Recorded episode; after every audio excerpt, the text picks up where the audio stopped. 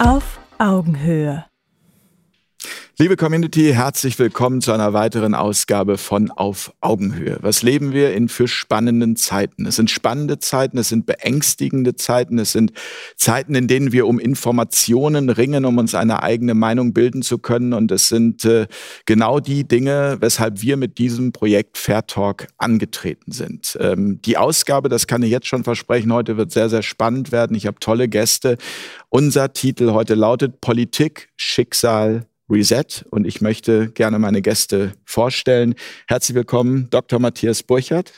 Ja, vielen Dank für die Einladung. Ich freue mich, dass Sie da sind. Sie sind Philosoph und Publizist, kommen aus Köln und Sie sagen, Sterilität ist keine Antwort auf die Frage nach dem Sinn des Lebens. Herzlich willkommen in der Runde. Und Sie haben gesagt, aufs Doktor können wir verzichten. Ausnahmsweise. Gut. Dann begrüße ich ganz herzlich äh, Kai Lüders aus Hamburg. Moin. Ähm, moin, Jurist, genau, moin. Jurist und Buchautor.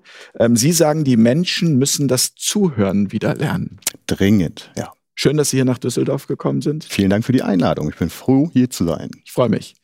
Begrüße ganz herzlich Walter von Rossum. Guten Tag. Herr von Rossum, Journalist auch man könnte sagen Hardcore-Journalist. Auch oder? aus Köln. Auch aus Köln, ja, das hätte ich jetzt noch erwähnt. Und, und Sie haben gesagt, die, oder Sie sagen, die Welt lebt aktuell im Wartesaal der Apokalypse. Spricht ja so für sich, ne? wie wir alle so leben und wie es so aussieht. Ob das so sein wird, davon werden wir heute sicherlich noch und darüber mehr kommt, erfahren. Das ist noch eine andere Frage. Und ich begrüße ganz herzlich Dirk Pohlmann. Hallo, Herr Pohlmann. Hallo. Journalist und Filmemacher aus Berlin. Und Ihr Zitat souverän ist, wer über den Ausnahmezustand entscheidet. Das haben nicht Sie gesagt, genau. aber das ist einer, eines Ihrer liebsten Zitate. Ja, ähm, weil es extrem äh, wichtig ist und auch äh, sehr wahr. Also die Figur selber, die es gesagt hat, Karl Schmidt, ist äh, nicht mein liebster sozusagen äh, Rechtsphilosoph, aber er ist einer der klügsten, das muss man sagen. Er hat eine ungeheure Bedeutung und äh, viel von dem, was ich gemacht habe, kreist um genau diesen Bereich des Ausnahmezustands. Willkommen in der Runde. Politik, Schicksal, Reset, Herr Burchardt, äh, um erstmal so warm zu laufen. Ähm, kann Politik überhaupt gut sein? da gibt die Philosophiegeschichte verschiedene Antworten drauf. In der Antike ist der Politi Politiker der Philosoph. Platon entwirft einen Staat, der von Philosophenherrschern geführt werden soll, und zwar fragt er sich, wie stellen wir eigentlich fest, wer der Beste ist für die Herrschaft? Und da äh, bringt er das Gleichnis eines Schiffes, wo der Steuermann verstorben ist und sagt, nein, nun wollen alle ans Ruder.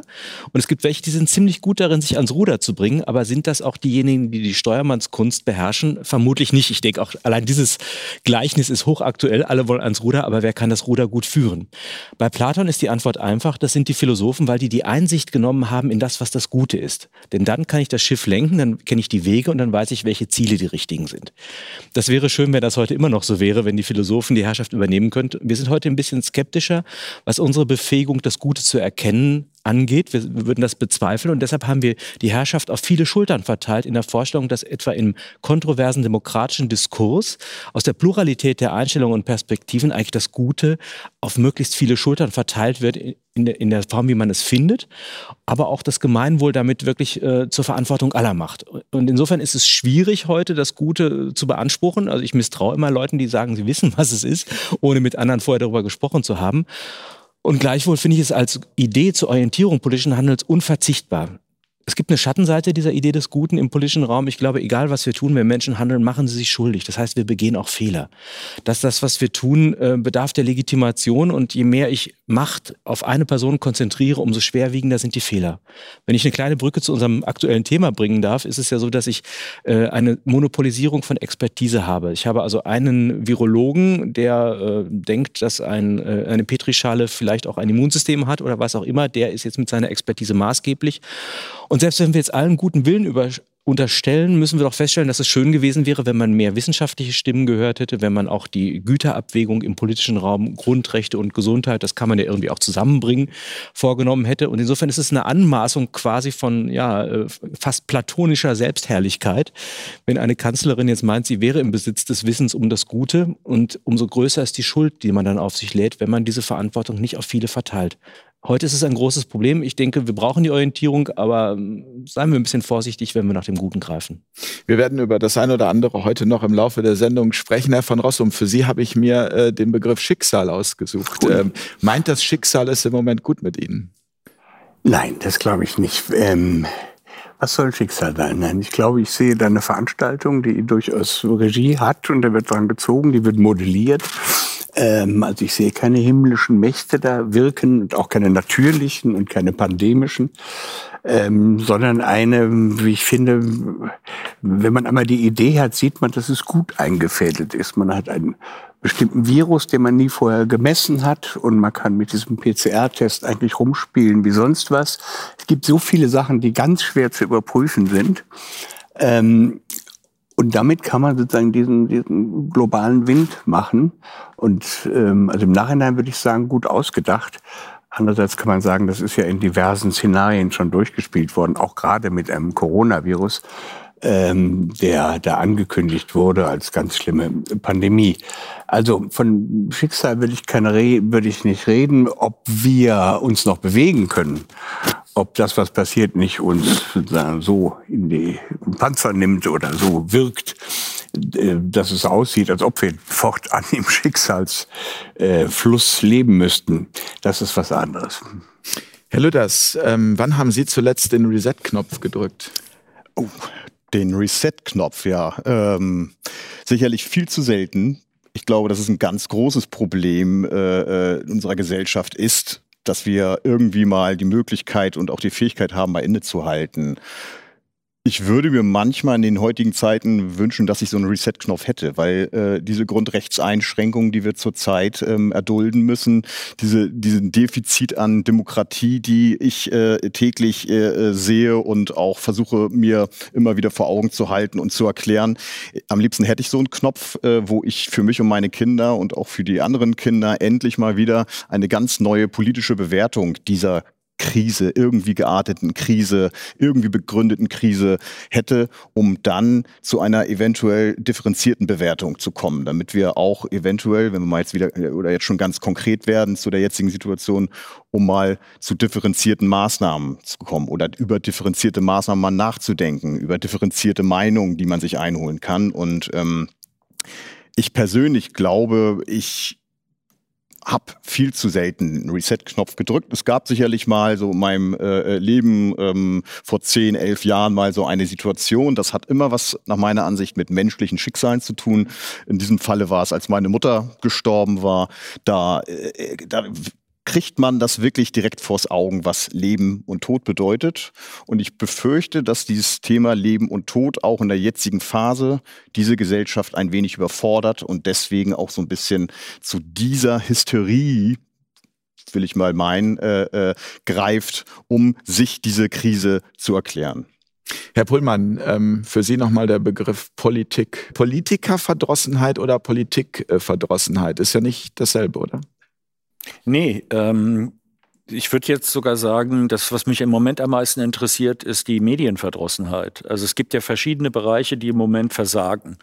Man kann sagen, dass die Wissenschaft versagt, weil die Wissenschaft keine Angaben zu normativen Fragen geben soll. Sie soll äh, faktische Sachen bestimmen. Nicht so, also nicht die Frage, wie gefährlich ist das Virus, wie können wir es am besten behandeln, äh, das ja, aber nicht die Maßnahmen. Das ist nicht, äh, nicht das originäre Feld der Wissenschaft. Die Politik versagt, weil sie ähm, die Grundrechte ähm, angesichts, also wir haben eine Schönwetterdemokratie. Wir kriegen so ein bisschen Virus und dann gelten die Grundrechte nicht mehr. Das ist, und wir haben keine Opposition und wir haben ein Zwölf-Mann-Kabinett im Bundestag. Und die Medien versagen, weil sie ähm, sich Erziehungsberechtigte und sagen, was Papa erzählt, nämlich die Regierung. Also die haben ja auch eine Aufgabe, anders zu agieren. Und ich finde, in all diesen Bereichen, das wäre das Positive, sehe ich, dass äh, wo Gefahr aber ist, wächst das Rettende auch. Es gibt also durchaus Widerstand und es gibt äh, ich habe noch nie so viele Anfragen gekriegt von Leuten, wo man jetzt sieht, dass sich zum Beispiel der Mittelstand, der ja auch gerade erwirkt wird, sich zusammentun will mit Medienschaffenden, weil er sagt, wir finden uns nicht mehr wieder äh, in diesen äh, sogenannten Qualitätsmedien. Also es ist wirklich, die Sachen werden im Moment fluid. Äh, die, es gibt Leute, die haben eine neue Betonsituation vor sich. Ich glaube, würde ich wie von Rossum denken, es gibt da durchaus Pläne dafür. Aber wir haben auch, ähm, wir sind nicht gut aufgestellt, aber wir haben die Chance, jetzt äh, da reinzugrätschen. Das hat es in der Geschichte schon öfters gegeben. Und äh, allein die Tatsache, dass ich jetzt äh, mitgekriegt habe, dass mehrere Aktivitäten sind, um neue Medien ins Leben zu rufen.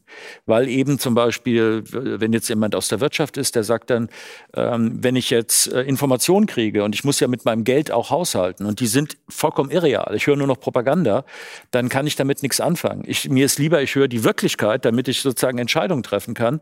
Ähm, und dann, das brauche ich. Und wenn das niemand macht, dann müssen wir es halt selber ran. Also das heißt, es gibt jetzt gerade aus diesem Bereich Bereich gibt es Leute, die gewohnt sind, ähm, sozusagen als Unternehmer tätig zu sein und die sagen, da müssen wir da eben äh, jetzt auch was machen. Ich glaube, wir haben Chancen. Wir haben riesige Probleme und wir haben Chancen im Moment.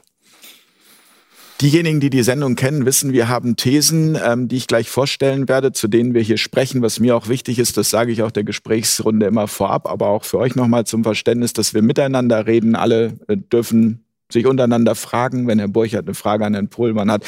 Ne, so wie mit Rotwein und Oliven auf dem Tisch, nur dass wir keinen Rotwein und keine Oliven haben, Herr Burchert. Aber was mich mal interessieren würde, die, ähm, also die Grundlage für diese Krise. Also das ist das, was ich auch aus diesen Gesprächen immer wieder äh, entnehme. Auch schon vor Covid-19 war nicht alles gut. Wo sehen Sie den Ursprung dieser Krise?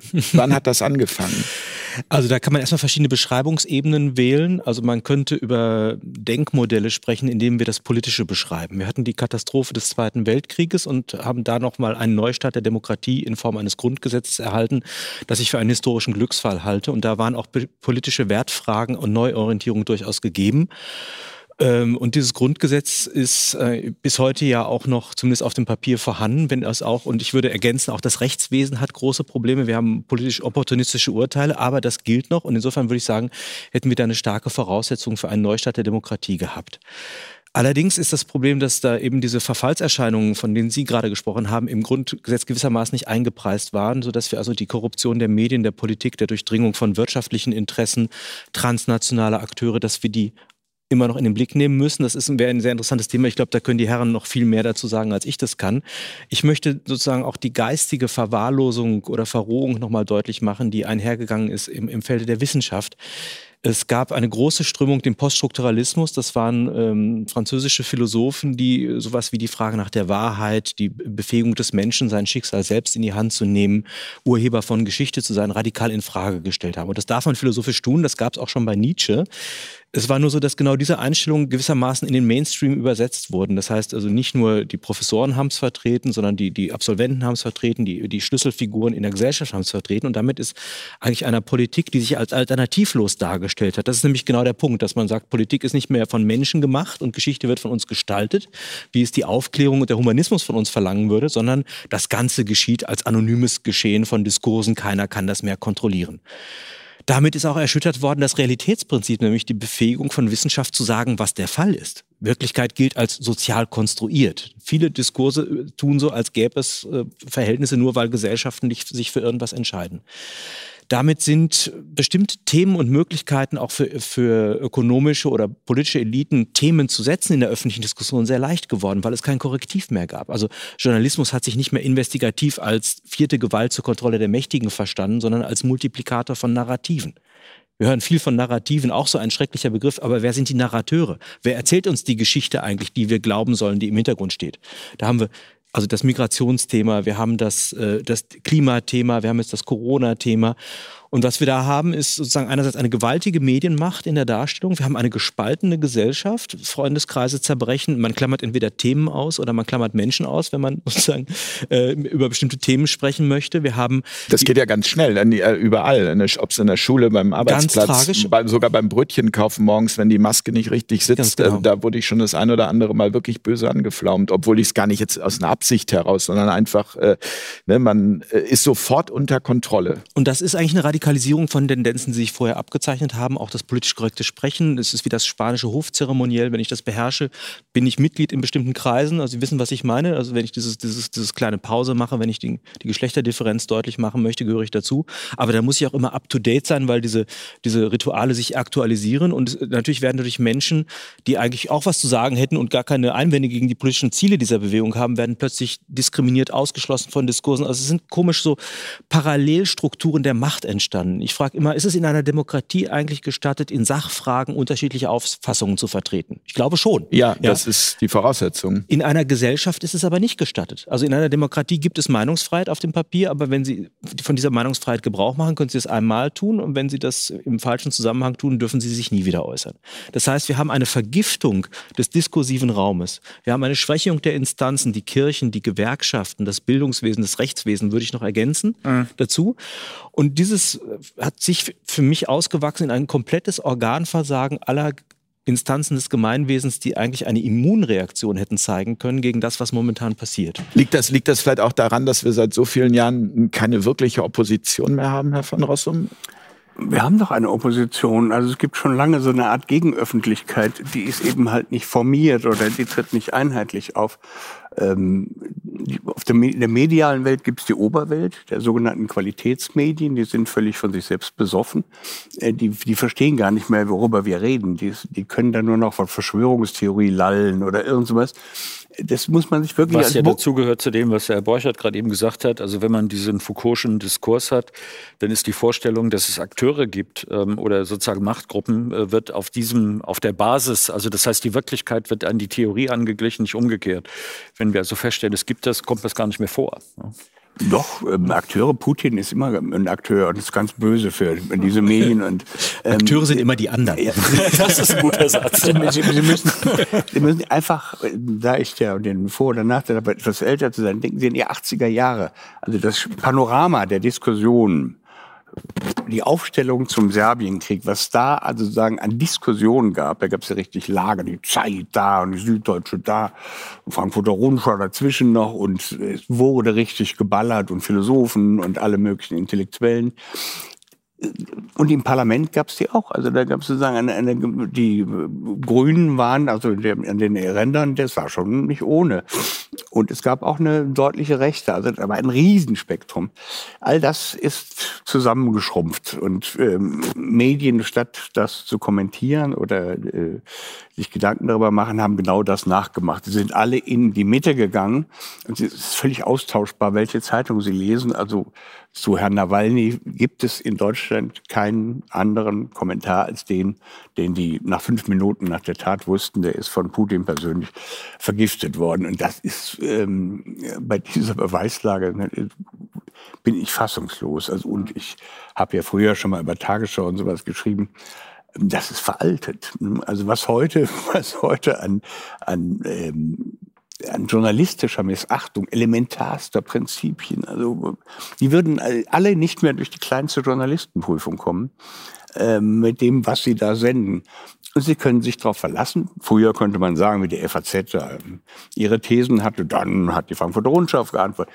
Nein, jetzt kommen die Antworten aus dem, dem, dem selbstgebauten Underground, dem Netz. Das sind die Schmuddelkinder, die, wie ich finde, eine Menge zustande gebracht haben. Äh, da, ähm, da, kann ich auch schon eigentlich eine These einfügen. Ähm, Kommentare sind deaktiviert. Ja. Nee, wir haben es ja ganz konkret jetzt im Moment, äh, dass das äh, äh, also Landesmedienaufsicht Berlin-Brandenburg ja. an 13 Publikationen und prominent genannt wurde eben KenFM ähm, sozusagen mit Sanktionen bedroht. Sie haben bis zum 1. März Zeit, äh, ihre ähm, Kommentare, muss man sich auch nochmal vorstellen, Kommentare zurückzunehmen wegen Verletzung der Sorgfaltspflicht. Habe ich auch noch nie gehört. Verletzung im, also, und einer dieser Sachen ist ein Artikel, den Wolfgang Wodak geschrieben hat, der jetzt also Ken Jepsen äh, und Ken FM vorgeworfen wird. Das habe ich mir angeguckt. Und jetzt sind wir also wirklich irgendwo angekommen, wo, wo nicht mal ich dachte, dass wir ankommen, nämlich dass von Staatswegen festgestellt wird, also scientistisch, das heißt, die Wissenschaft sagt, das ist richtig.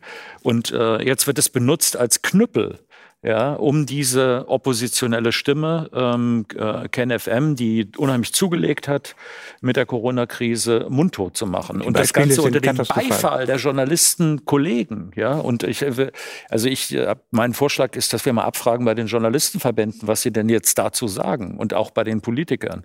Also das heißt, hier geht's wirklich Angriffe. Das sind ja wirklich Angriffe auf die Pressefreiheit, also auf angeblich auf die Grundlagen äh, der Demokratie. Also nicht nur politisch, sondern auch Bundesverfassungsgericht so festgelegt. Und da sind wir mittlerweile angekommen, dass das geht und das eben, ich finde das am schlimmsten eigentlich, diese dass sozusagen man sich darauf verlassen kann, dass der Teil, der kritische Öffentlichkeit sein sollte, das nicht mehr ist, sondern Beifall klatscht. Also wenn die öffentlich verbrannt werden, werden sie sagen, ich komme mit Benzin vorbei. Ja? Ich, ich würde gerne einmal, äh, äh, Herr Lüders, ähm, Professor Rainer Mausfeld hat ja immer von der Verengung des Debattenraumes gesprochen und gesagt, auch das ist äh, jetzt mal kurz zusammengefasst beabsichtigt. Ähm, haben Sie das auch schon vor Corona festgestellt? Ich habe es vor Corona äh, festgestellt, muss aber sagen, dass ich auch gerade, was ich jetzt von den Experten, von den anderen Experten hier höre, das, das äh, finde ich einfach auch weiterhin sehr erschreckend, was die berichten. Ich bin jetzt kein Profi, ähm, was die Medienlandschaft anbelangt. Ich bin eher ein Kind von einer Generation, die eigentlich in, im absoluten Frieden und in der Glückseligkeit groß geworden ist. Ich bin 77 geboren, das heißt bei uns, wir sind eigentlich wirklich die gepimperte Generation, muss man mal so sagen. Und ich glaube, äh, meine Generation Generation, äh, viele meiner Generation ähm, äh, merken auch gerade, dass das Vertrauen vollkommen erschüttert ist in, in einige Institutionen und unter anderem auch in die Medien. Also bei uns galt 20 Uhr Tagesschau, was da 15 Minuten lief, das war die Wahrheit. Äh, heutzutage merke ich, lerne ich auch von Ihnen ja, äh, das ist nicht mehr so das unbedingt. Ist falsch. Die Tagesschau ist von großer Exaktheit, wenn man wissen will, was wir denken sollen. Ja, okay. Dann, der, der ist unschlagbar. Ich gucke die jeden Abend, allerdings nur unter Alkoholhilfe. Ähm, genau, ja. und, ähm, aber Sie können sich immer darauf verlassen, dass Sie genau sagen, wo geht's lang? Also sozusagen, was ist das, was wir senken sollen? Und also mit Corona hat sich dieser Medienzustand, den es seit längerem gibt, äh, radikalisiert. Die haben ab diesem Moment den, den Journalismus aufgegeben und sind zu Missionaren geworden. Und das hat eine bestimmte, also ab einem bestimmten Punkt wird es auch sehr komisch, wenn man denkt, dass die, am, äh, die Tagesthemen am 21. Januar angefangen haben, angefangen haben, mit Corona aufzumachen. Aber das ist ja interessanterweise das, was den alternativen Medien immer vorgeworfen wird. Also wir seien sozusagen missionarisch unterwegs, es hätte keine journalistische Qualität, es, äh, äh wir würden nur beeinflussen, wir ähm, ich, ich, ist ja auch die Konkurrenzsituation. Man muss das jetzt ja mal real sehen. Wenn man sich die Auflagen äh, anguckt von den großen Tageszeitungen oder auch vom Spiegel. Spiegel verkauft jetzt vier Geschosszeilen von seinem, äh, sozusagen, das war, ging ja immer nur aufwärts und das war an Bedeutung, war das meistzitierte, ist immer noch meistzitierte Medium. Aber die sehen sozusagen, sie sind unterwegs auf der Titanic, der Eisberg ist schon in Sicht und die Leute, die auf den Flößen rumschwimmen, haben die bessere Position. Ja? Und sie sehen, dass es eine echte Konkurrenz gibt. Also auch diese neue neun oder acht oder neun Milliarden verbratende Apparat der öffentlich-rechtlichen sieht, dass jemand wie KenFN, den, wenn man das nimmt mit den Einschaltzahlen, äh, durchaus konkurrieren kann. Und das dürfen wir nicht nur unter diesem Gesichtspunkt einer ähm, sozusagen politischen Konkurrenz, sondern es geht um eine existenzielle Konkurrenz, ja, die dort dran ist. Also für die wird die Luft dünner. Und das ist, äh, sollte man sehen. Also die, die ähm, keilen jetzt aus, noch aus der Position einer größeren Machtdefinition. Aber wir sind ja an allen Ecken sind wir dabei, auch da zu buddeln äh, und dafür zu sorgen, also das zu demokratisieren. Und da ist noch viel zu tun auf dem Weg. Da sind wir aber, deswegen sage ich, es gibt Möglichkeiten. Es gibt ganz erstaunliche Koalitionen, die ich nie vorher für möglich gehalten hätte. Also ich würde sagen, jetzt, so wie es jetzt ist, habe ich in meiner ganzen beruflichen Laufbahn nicht erlebt, was es alles für Möglichkeiten gibt. Ja, und wir haben ja dieses, dieses, dieses Projekt ist ja ein Projekt, das genau auch so eine Möglichkeit sein soll. Aber wir haben ja, eben auch gerade in dem Bereich Journalisten wirklich bisher versucht, Journalisten zu bekommen. Ähm, und es ist nahezu ähm, unmöglich, auch zu so einer Runde. Aber wir merken, in anderen Bereichen äh, gibt es immer mehr, wo jetzt auch die Gegenseite, obwohl ich das Wort nicht mag, sich öffnet und zu uns kommt. Also wir wünschen uns ja diesen Diskurs. Wie schön wäre es, wenn jetzt hier auch noch ein Klaus Kleber mit am Tisch sitzen oh. würde. Ja, aber einfach wirklich gut, Herr van Rossum, ich merke an Ihrer Reaktion, Sie sehen das anders. Äh, ich habe mal ein Interview mit Klaus Kleber gemacht. Das, der, der, ist so windig wie ein Politiker. Das ist aber, irre lustig. Aber dennoch möchte ich gerne mit ihm sprechen. Herr Burchardt, Sie wollten die ganze Zeit Ich glaube auch, das Gespräch sagen. ist wichtig. Also zum einen, es gibt Normen, die, ich habe nochmal jetzt in den Pressekodex geguckt, aus gegebenem Anlass. Ähm, da steht zum Beispiel unter Ziffer 14, glaube ich, zum Thema Medizinberichterstattung, dass man auf eine sensationsgierige Berichterstattung verzichten möge, vor allem äh, wenn es darum gehe, sozusagen unberechtigte Ängste oder Hoffnungen zu schüren. Ja, wenn man da reinguckt. Oder was ich als, aus ja, konkretem Beispiel, es ist ja so, dass eigentlich eine äh, sachliche Auseinandersetzung äh, auf der Ebene der, der Argumente, die in einem Gespräch ja fruchtbar sein könnte, und auch Versöhnungen ja, und, und Wissensklärung schaffen könnte, vermieden wird, indem man Personen angreift. Also es gibt, äh, normalerweise wäre die Aufgabe der Medien als vierte Gewalt die Kontrolle der Mächtigen. Was wir im Moment haben, ist eigentlich sowas, dass sie sich selbst als Exekutivorgan der mhm. Mächtigen versteht und Personen öffentlich identifiziert, einen Prozess führt und auch sanktioniert. Also nehmen wir einzelne Beispiele, um mal ein, eine herauszunehmen. Äh, Viviane Fischer zum Beispiel wird ja momentan durch diverse Kampagnen der Die Rechtsanwältin. Die Rechtsanwältin, ja. ja, wird dann, also dann wird äh, investigativ herausgefunden, dass sie tatsächlich auch noch das Hutmacherhandwerk beherrscht, dass sie noch einen anderen Namen führt und das alles wird sie dis wird disqualifizierend gegen sie gewendet und dann fragt man noch einen alten Kollegen und dann kommt dann raus, ach ja, als Hutmacherin war sie auch nur zweit- bis drittklassig. Also man setzt sich auch überhaupt nicht sachlich genau. auseinander, genau. sondern man redet nur über. Genau, man redet über und versucht sie sozusagen als Diskurs Missfigur zu delegitimieren. Alles, was sie sagt, muss falsch sein und da muss ich mich nicht mit beschäftigen. Im Pressekodex steht, dass die Würde der Person zu achten ist. Ja, all diese, diese wirklich geringfügigen Aspekte. Und da würde ich sagen, ist, sagen wir, auch die alternative Presse, äh, die darf auch noch an sich arbeiten. Ich möchte da nicht alles heilig sprechen. Auch da gibt es einen gewissen nicht. Alarmismus, der in der Anfangsphase wichtig war, um Aufmerksamkeit zu äh, generieren. Sage ich auch ganz selbstkritisch. Also äh, da gibt es ja einige Medien, die also dann immer noch die, die Klimakatastrophe schon kommen sahen oder den nächsten Krieg und der kam dann nicht. Damit wurde, machte man sich auch ein bisschen unglaubwürdig. Ich denke, da haben wir alle gelernt. Und das Gemeine ist ja ja eigentlich, dass die Wahrheitskriterien und die, die Gütekriterien relativ ungleich verteilt sind. Es wird ja mit zweierlei Maß gemessen. Also wenn jetzt wenn der Faktenchecker irgendwie ein Komma falsch entdeckt, dann ist ja der ganze, das ganze Artikel falsch. Ja, und in der Tagesschau darf man ja sehr ausschnitthaft von Wirklichkeit berichten und genauso, äh, wie das Herr von Rossum beschreibt, äh, die Wirklichkeit auch, sagen wir mal, nach, nach der Perspektive der Mächtigen gestalten. Um uns mal um die Worte beim Namen zu nehmen. Information heißt etwas in eine Form zu bringen. Ja? Jemand zu informieren heißt, ihm eine Form zu Nachrichten heißt, danach sollen wir uns richten. Also ist sozusagen schon auch in der kommunikativen tiefen Dimension, in der DNA der öffentlichen Kommunikation, der propagandistische Aspekt gewissermaßen immer schon mitgedacht. Und das wissen wir seit Edward Bernays, Walter Lippmann und so weiter, dass natürlich sowas wie Medien die Möglichkeiten sind, Illusionen von Freiheit aufrechtzuerhalten bei gleichzeitiger Steuerung der Akteure im öffentlichen Raum ähm, über innere Bilder, die erzeugt werden, Ereignisse, die kreiert und aufgebaut werden und so weiter. Das, ist, das scheint also im Rahmen eine, einer bestimmten amputierten Vorstellungen von Demokratie unverzichtbar zu sein. Und das ist eine schöne Gelegenheit, also die, sozusagen die, die Fratze oder diese Illusion zerfällt. Und wir haben die Möglichkeit, jetzt hinter die Fassaden dieser gesteuerten Demokratie zu schauen und ernst zu machen, genau mit den Ansprüchen, die wir bisher zwar immer auf dem Papier hatten, aber nie wirklich realisiert haben. Und insofern sehe ich auch die Chance, das ist eine große Phase der politischen Bildung. Wir haben also ein gewaltiges Anwachsen von Expertise bei den vielen. Ja, es gibt politische Bildung, Hintergründe und so weiter. Die Aufgabe wird nur sein, das wieder zusammenzuführen in ein gemeinsames Projekt, das dem Gemeinwohl dient und nicht sozusagen zur Radikalisierung und weiteren Spaltung beizutragen. Es gibt keine Öffentlichkeit, wo das verhandelbar wäre. Das ist der, der, der Raum, der war immer illusionär. Öffentlichkeit war immer ein Phantasma. Aber eines, was nützlich war, mhm. mit dem konnte man äh, spielen. Aber der ist jetzt einfach weg. Das sind völlig verbunkerte Menschen. Die können nicht verstehen, was, was so ein Typ wie Sie einfach wollen. Was wollen Sie? Die fragen mich, was, was haben Sie denn gegen die Medien? Ich habe gesagt, ich habe jetzt irgendwie tausend Seiten darüber geschrieben. Da habe ich aber nicht rumgemeint, sondern ich habe das alles genau aufgeschrieben, was nicht stimmt. Wenn was nicht stimmt, was, von, was ich schreibe, dann sagen Sie es mir bitte. Genau, Aber das kann man Sie nicht sozusagen oben, von oben herab mit mir, dass ich eine, eine, eine Waffel hätte. Das, dieses Gespräch gibt's nicht mehr. Also es, es ist immer unter der Ausschluss, dass wir sind Idioten, Kranke, also diese Aluhüte-Nummer, wenn ich das Wort Verschwörungstheorie höre, ähm, fange ich langsam an zu ballern. Also ähm, es ist nichts. Zumal eine Theorie, das habe ich in einem anderen Gespräch gelernt, ja grundsätzlich immer erstmal eine wissenschaftliche Grundlage ist. Also eine Theorie äh, gilt es dann irgendwie zu untersuchen und zu gucken, was. Das Simpelste also vom Simpeln. Das ist eine, eine Ermittlungshypothese, ja. die braucht jeder. Da kommt er vor der Theorie. Die Theorie ja. ist sozusagen die Möglichkeit, Vorhersagen zu liefern. Also das ist, äh, das ist vollkommen falsch verwendet. Also man hat erstmal sozusagen Daten, dann hat man daraus, ähm, hat, macht man ein Experiment, man hatte Sachen, die man feststellt. Und wenn man dann verstanden hat, wie die Gesetzmäßigkeit ist, kommt man zur Theorie. Also das heißt, die Theorie ist dazu da, dass man in die Zukunft Voraussagen machen kann. Ich würde aber sagen, ein entscheidender Punkt für mich ist dabei die Macht.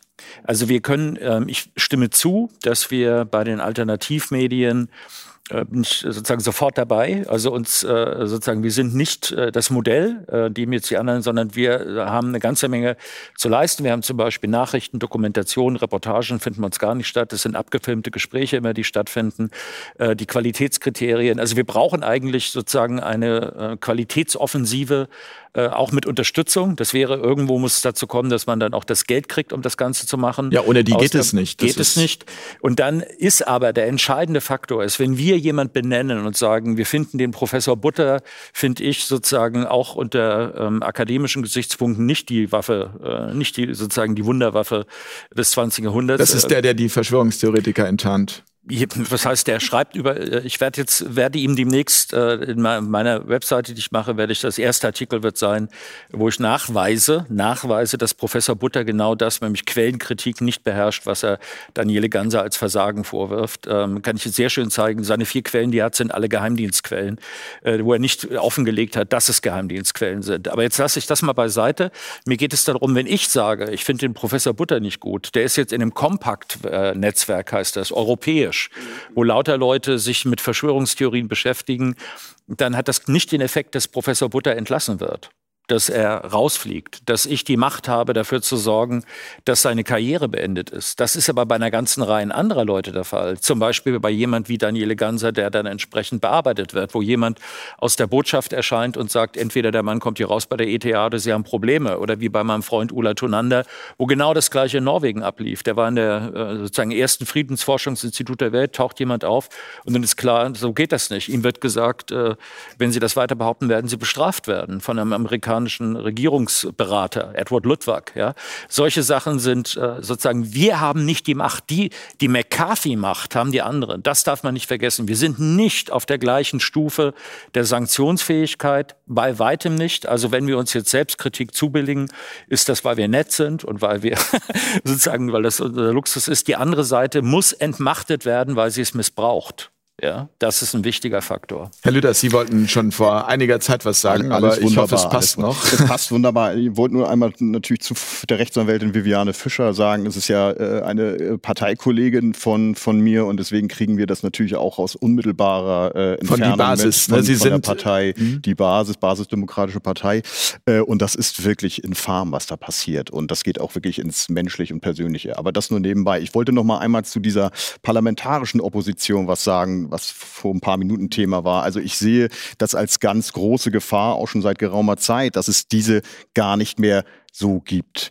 Weil ich glaube, und das habe ich auch versucht in meinem Roman zu beschreiben, Menschen. Mauern heißt der, ne? Da, genau, mhm. Mauern. Ich wollte jetzt keine Werbung machen, aber es ist mir ein innerliches äh, äh, Bedürfnis, weil es gibt so viele Menschen zurzeit, glaube ich, die einfach im letzten Jahr gar keinen Sprachraum hatten, gar nicht, äh, gar kein Ventil haben konnten. Sie sind nur auf die Straße gegangen und das auch gut und zurecht. Und was passierte? Sie wurden gleich wieder mit den üblichen Titeln ähm, äh, betitelt und ähm, es fehlt fehlt einfach die Aluhutkeule. Genau, genau. Und, und es fehlte, glaube ich, und fehlt nach wie vor den Menschen momentan nach einer wählbaren Alternative. Weil die Menschen sind einfach groß geworden.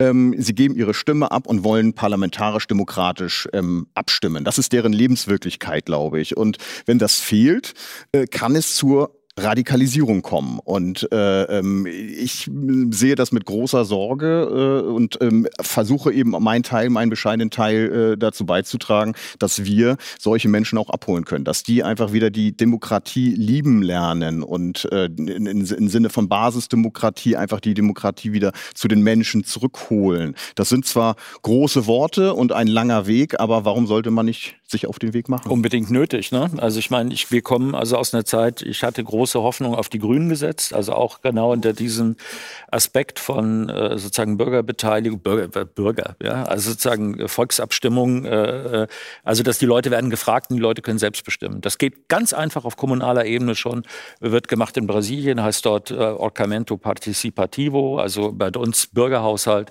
wo die Leute selber über die Investitionen bestimmen. Also in dem Kaff weiß ich selber, äh, sozusagen was zu machen ist. Und wenn ich dann sagen kann, wenn ich mitbestimmen kann oder wenn ich bestimmen kann darüber, dann ist zum Beispiel mal die Frage der Korruption nicht mehr so einfach. Ja, das war ein Grund, warum das in Brasilien gut funktioniert hat.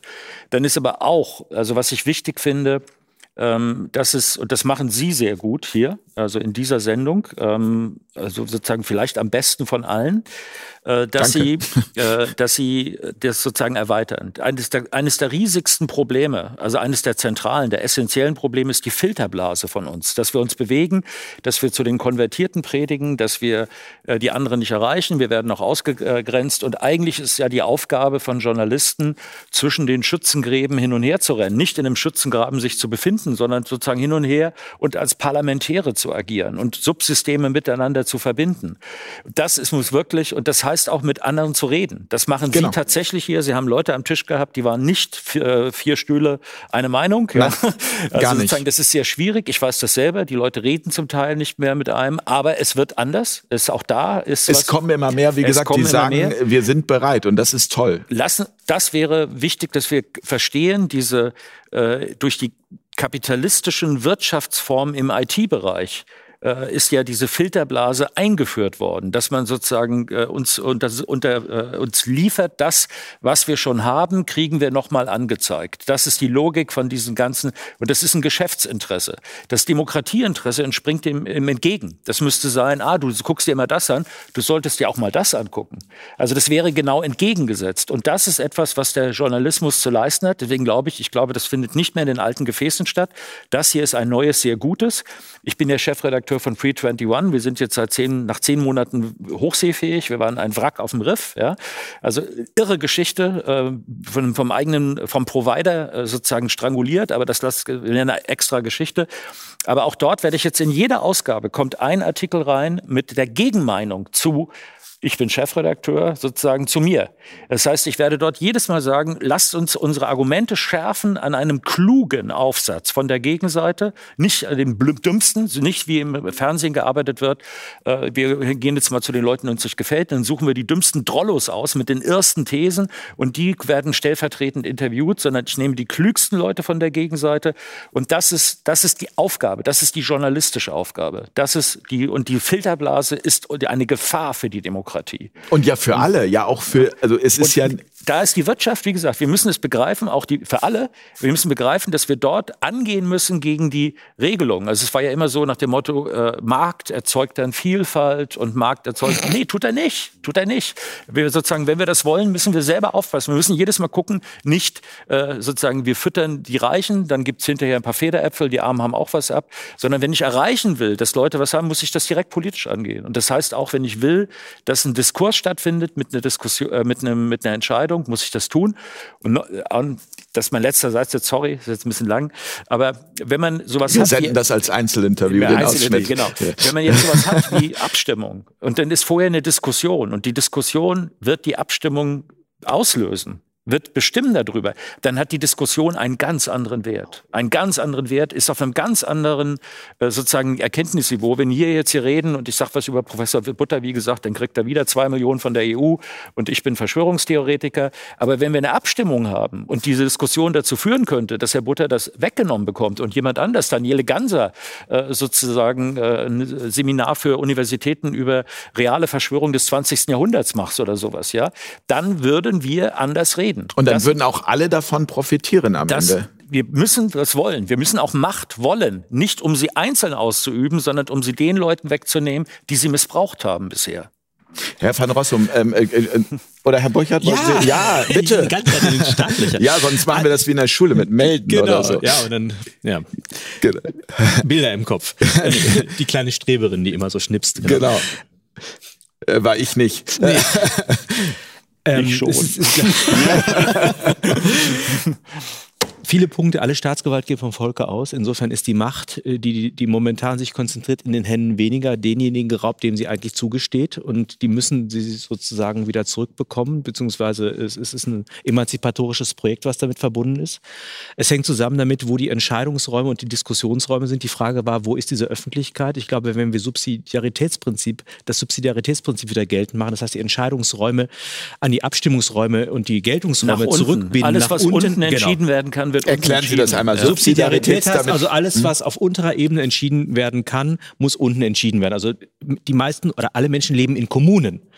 Ja, das heißt, Dinge, die auf kommunaler Ebene, äh, auch, auch, auch was Budgets betrifft oder Gestaltung betrifft, muss nicht das Land, muss nicht der Bund entscheiden. Ja, das heißt, nur die übergeordnete Ebene wird nur dann wichtig, wenn es um übergeordnete Themen geht. Übrigens, wir sind eine Bundesrepublik Deutschland. Das heißt, wir dürfen die Bundesländer nicht von der, vom, vom, vom Staat her denken, sondern das baut sich von unten auf. Ja, und genau dieser Föderalismus ist ein, eine Gewähr für Vielfalt und für demokratische Partizipation, weil es untere Ebenen gibt. Also das sind ganz wichtige Punkte. Deshalb starker Punkt. Wo ist diese Öffentlichkeit wonach ich fragen würde, die Diskussionsräume im öffentlichen Raum, sind die überhaupt vorhanden oder sind die nicht auch längst vergiftet dadurch, dass Selbstverständlichkeiten des Gesprächs, des Zuhörens, der Befähigung zum Urteilen, der Akzeptanz von Minderheitenrechte, der Bereitschaft, sich auch einem Mehrheitsvotum zu unterwerfen, von den eigenen Interessen abzusehen und auf Allgemeinwohl zu achten, sind die eigentlich überhaupt noch verfügbar? Und wenn nein, wie können wir sie wieder zurückgewinnen? Das wäre für mich eine bildungspolitische Frage, die sich dann anschließt.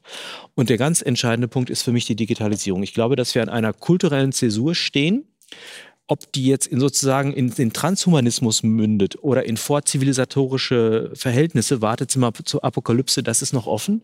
Gleichwohl haben wir ein viel zu naives Verhältnis zur Digitalisierung. Es geht nicht um die smarten Geräte, die uns das Leben leichter machen. Ich zitiere gerne Shoshana Zuboff, die gesagt hat, uns geht es wie den indigenen Einwohnern Südamerikas, die äh, Glasperlen geschenkt bekommen, während man ihnen das Wichtigste raubt, nämlich ihre Privatsphäre, ihre politische Partizipation. Das ist das Öl des 21. Jahrhunderts und da gibt es massive Bitte Geschäfte. dieses Buch lesen. Shoshana Zubuch, Überwachungskapitän. Überwachungskapitän. Unbedingt, ja. Also da ist, da ist eine gewaltige Tendenz und das ist ein disruptives Ereignis, denn Corona macht das reale Leben sehr unattraktiv, denn das Digitale, das ist kontaktfrei, das ist immer virtuell und das ist im Change Management spricht man von der Burning Platform. Wir machen den Leuten den Boden unter den Füßen so heiß, dass sie da hinspringen, wo wir sie haben wollen. Und wenn wir halt merken, also Amazon bringt uns nach Hause und ich kann bei Lieferando die Sachen bestellen, muss nicht mehr raus, werde nicht mehr schmutzig, muss kein Geld mehr anfassen, dann ist das natürlich ein unglaublicher Treibsatz für diese Geschäftsmodelle bei gleichzeitigem Wegsterben des Einzelhandels, der Gastronomie, des Mittelständischen, der ganzen Vertriebswege, die momentan bestehen, Ende der Innenstädte. Und, und sozusagen der Komfortgewinn für die Leute macht das attraktiv. Und zugleich merken sie gar nicht, dass vieles von dem, was unser Leben ausmacht, im digitalen Raum nicht reproduziert, die sondern Lebensfreude wird liquidiert wird. Genau. Mhm. Das, das ist genau der Aspekt. Und damit werden, liefern wir uns natürlich einer Kontrollmacht aus. Das Internet ist eine Militärinfrastruktur. Der Zentralismus ist in die Architektur eingebaut. Wir sind alle kontrollierbar, überwachbar. Wir sind sozusagen die Datensklaven. Über 5G könnte man vieles sagen. Ich mache nur einen Aspekt. Es ermöglicht einfach die, das Internet der Dinge. Das heißt, wir haben überall Datenstaubsauger, die äh, wichtige Informationen erheben und die haben im Einzelnen überhaupt keinen Wert, aber in der Korrelation heraus entstehen dadurch intransparente Herrschaftsverhältnisse, die uns sagen wir, in unserem politischen Spielraum sehr, sehr belasten. Und ich finde es interessant, es gibt viele politische Utopien, gerade auch in den neuen Parteien, die sagen, ja, digitale Abstimmungstools sind das Ideal. Ich würde sagen, nein, genau das Gegenteil. Die Begegnung von Mensch zu Mensch in der Nähe zu den Entscheidungsräumen ist das Element des Politischen, weil das war das Experiment der Partei, die Piraten. Die haben ja Liquid Democracy und Abstimmungstool gemacht und ich, ein Insider hier aus dem Landtag NRW sagte mir, das war ein Haufen von Ichlingen, die nie zueinander gefunden haben, eben weil sie durch die Geräte zwar verbunden, aber auch immer getrennt waren. Das heißt, das, das und Element extrem einer intrigante äh, Gruppe von Personen, die sich das unter den Nagel gerissen hat. Ja? Ihr- Also. Ihr Insider wissen, ich möchte nur die strukturellen Probleme. Also selbst wenn alles Heilige wären, wäre die digitale Infrastruktur keine politische Infrastruktur, sondern immer eine Herrschaftsinfrastruktur, die das zutiefst menschliche Element des Untermenschenweilens, Hannah Arendt, Leben heißt unter Menschenweilen. Ja, und, das- und das heißt, eine politische Existenz führen, die, die den eigenen Faden der Biografie einwebt in den Faden der Gemeinschaft. Und das kann nicht passieren im Rahmen einer digitalen Infrastruktur, die immer ein, ein Herrschaftselement durch die Sichtbarkeit der Leute herbeiführt und so weiter. Darüber müsste man viel reden. Und ich habe überhaupt nichts gegen die Geräte. Ich bin kein Maschinenstürmer. Aber wir müssen sie so ausstatten durch eine Architektur, die uns wirklich einen sicheren Gebrauch zur Verfügung stellt, damit wir nicht ausgeliefert sind den großen Datenkraken. Das scheint mir ein ganz großes Thema bei dieser ganzen Corona-Debatte zu sein. Herr van Rossum, Sie, äh, Man muss sich aber mal vorstellen, was wir im letzten Jahr äh, digital geübt haben. Also uns darauf zu verlassen, digital zu leben, hat ja also Studenten, die alle Kinder. möglichen Leute, die auf einmal Zoom und ich weiß nicht wie Katastrophe übrigens. Gewaltige äh, Katastrophe. bedienen können. Homeschooling, Wir haben es äh. alle, alle trainiert jetzt schon. Also vor Demieux hat man uns gesagt, geht nicht anders. Aber sozusagen der Schritt bis zur Einführung, den haben wir eigentlich alle schon zurückgelegt. Das Bargeldlose, angeblich, damit wir da nicht Schmierinfektionen oder so ein Quatsch. Äh, äh, und so weiter. Es ist, es ist großartig, die, die einkaufen über Amazon und so. Ähm, die haben auch alle zugelegt. Die, die haben ja gewonnen. Das sind die das Gewinner sind die wahnsinnig zugelegt. Aber, aber mich würde jetzt noch mal von Herrn Lüders auch interessieren, dieser Roman Mauern, der spielt ja quasi zur Corona-Krise jetzt. Ja. Äh, Wie geht's denn den Menschen jetzt gerade aus Ihrer Sicht? Eine Satz, ein Satz noch, also das finde ich ein sehr guter Gedanke mit, mit äh, äh, Basisdemokratie und ähm, äh, digitalen Plattformen. Das werde ich definitiv mitnehmen zu meinen Parteifreunden. Ich bin nämlich auch ein großer Freund von den persönlichen Begegnungen, der persönlichen äh, politischen Diskussion. Davon mal ganz ab. Eine Sache wollte ich noch sagen, ähm, weil ich finde, äh, von Herrn Pohlmann kommt so wahnsinnig positive Energie hier rüber. Nämlich nicht, dass alles nur schlecht ist, sondern dass Ja. auch eine wahnsinnige Chance äh, darin liegt. Das sehe ich. M- Sie sehen das sicherlich sehr im Medienbereich, weil Sie da, ähm, äh, ich meine auch, aber. also da auch, kann ich, da kann ich es ganz konkret sagen, Genau. was passiert. Aber Und- ich sehe insgesamt, ich sehe, Ja. das ist die, wie gesagt, es wird flüssig. Ja. Das, was Beton war, wird flüssig. Und Genau. wenn wir klug sind, wenn wir, wenn wir sozusagen gestalterisch eingreifen, wenn wir den Willen haben, das zu gestalten, haben wir jetzt eine Möglichkeit. Genau, Ja, ja. ich bin jetzt sozusagen, äh, nee, sozusagen ältester Sack wollte ich sagen, aber nicht ganz wahrscheinlich. Ja, oder wir sind gleich äh, ungefähr. Aber das, ich hab's, hab's noch nicht erlebt. Ja. Also ich bin sozusagen die ganze Zeit da durchgelaufen. Das war 89, da habe ich gepennt. Ja, da habe ich gedacht, oh, der Frieden bricht aus. Sind jetzt hier die äh, Leningrad-Cowboys spielen mit dem Chor der Roten Armee. Ich saß flennend vor der Glotze und habe gedacht, so schön, sozusagen, dass ich das erleben darf. Alles zu Ende. Wir werden keine Atomkriege. Alles sozusagen. Ich habe vollkommen idiotisch vertraut darauf, dass äh, jetzt Frieden kommt. Wird mir nicht nochmal passieren. Aber jetzt ist nochmal die Chance, ranzugehen und da was zu ändern. Genau, und ich merke das eben auch ganz konkret im politischen Bereich. Ich meine, äh, die Menschen sind, glaube ich, selten oder lange nicht mehr so politisiert worden durch das Thema. Ne? Selbst, äh, muss ich ganz ehrlich sagen, meine Frau, ein total unpolitischer Mensch, seit März letzten Jahres interessiert sie sich dafür, was auch falsch gelaufen ist in den letzten Jahren. Und ich glaube, das ist auch eine Chance. Die Menschen merken das vielleicht auch, dass sie in den letzten Jahren geschlafen haben, in Anführungsstrichen. Ich benutze das Aber Wort es sind jetzt doch nur sehr wenige. Also zu wenige, zu wenige. Sehr wenig. Aber Also- äh, mir macht das Mut, äh, was jetzt bei uns, bei uns äh, Zu zumindest in der Partei, ja, da auch, aber auch bei der Partei, was da für tolle Menschen ähm, bei uns äh, sich melden und mitarbeiten, aktiv mitgestalten wollen. Zumal man ja auch nur eine bestimmte kritische Masse braucht, um Ja. äh, Ich, ich möchte, es gibt objektive, um das sozusagen aus dem äh, Ich kenne die oder das. Wir haben ja ähm, sozusagen aus meiner Studienzeit kenne ich diese Umfragen, Sie vertrauen den Medien äh, vollständig, äh, weiß ich nicht oder äh, gar nicht. Und der Anteil zu meiner Zeit war so unter 5 Prozent von denen, die gesagt haben, ich vertraue überhaupt nicht. Ist jetzt äh, bei 22 oder 24, weiß gar nicht mehr. Auf jeden Fall fast ein Viertel der Bevölkerung. Äh, ungefähr über etwas über 40 haben volles Vertrauen. Also es gibt so eine Kristallisation an den beiden Rändern. Und das Interessante ist, die Gruppe, die ja eigentlich sagen würde, alles in Ordnung. Nämlich äh, habe ich mir noch nie drüber Gedanken gemacht, ist ja gut. Dann, dann bin ich, lebe ich ja eigentlich in einem Staat, wo es kein Problem gibt. Wenn ich mir noch nie drüber Gedanken gemacht habe und ich habe da keine Einstellung zu, dann ist so, hat ja alles funktioniert bisher. Und die wird geringer, die wird sozusagen schrumpft. Es kommen jetzt die Leute, die sagen, äh, ist alles wunderbar, der Herr Drosten hat recht und der Drosten muss auch morgen entscheiden können, äh, wie die Preisgestaltung äh, ist und er muss auch darüber entscheiden können, wer was sagen darf. Das macht ja gerade die Landesmedienanstalt Brandenburg, die sagt, Herr Wodak, der muss sozusagen unter dem Gesichtspunkt der Sorgfalt, muss er entfernt werden aus seiner Aussagen. Also äh, ich meine, wo sind wir da hingekommen, ja, bei den Sachen? Das ist sozusagen, das ist der Anteil, wo wir, wo wir jetzt, äh, wo wir bearbeitet werden, wo es aber große Möglichkeiten gibt, weil einfach klar ist, die Anzahl der Leute, die sagt, hier stimmt was nicht mehr und die nicht mehr glauben, in fünf Jahren ist es besser, sondern die sagen, das haben wir. Ich bin ja die erste Generation, komme, stamme aus der ersten Generation.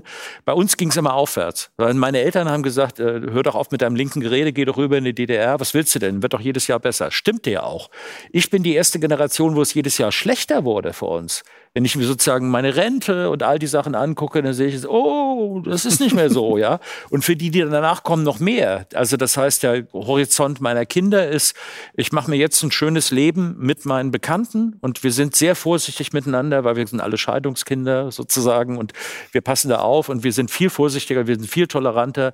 Aber da- an, an eine große, an eine Idee oder an sowas zu glauben, nee, das gibt's doch gar nicht mehr. Und da, ähm, also da ist, das, das ist Umbruch. Wir haben Umbruch. Umbruch und ich rieche es. Ich rieche den Frühling. Ich hab, bin im Winter unterwegs und da sind die, die Knospen sind aber schon dran. Ja, da passiert jetzt was. Aber die Würmer sitzen auch schon parat. Also, äh, also ich möchte den Optimismus jetzt nicht schmälern. Aber, aber wir haben das unbewusst gemacht, dass wir Sie beide auf die Seite und also. Nee, äh, wir können es auch verlieren. Aber Nein, jetzt, nein, nee, jetzt ich will, ich will das auch gar nicht jetzt schmälern. Nein, ich finde auch, dass es, es raut, äh, ich habe ja auch selber gesagt, es, es, es tritt sozusagen, die Wunde bricht auf und der Eiter quillt raus, ja, um das mal ganz äh, metaphorisch böse zu sagen.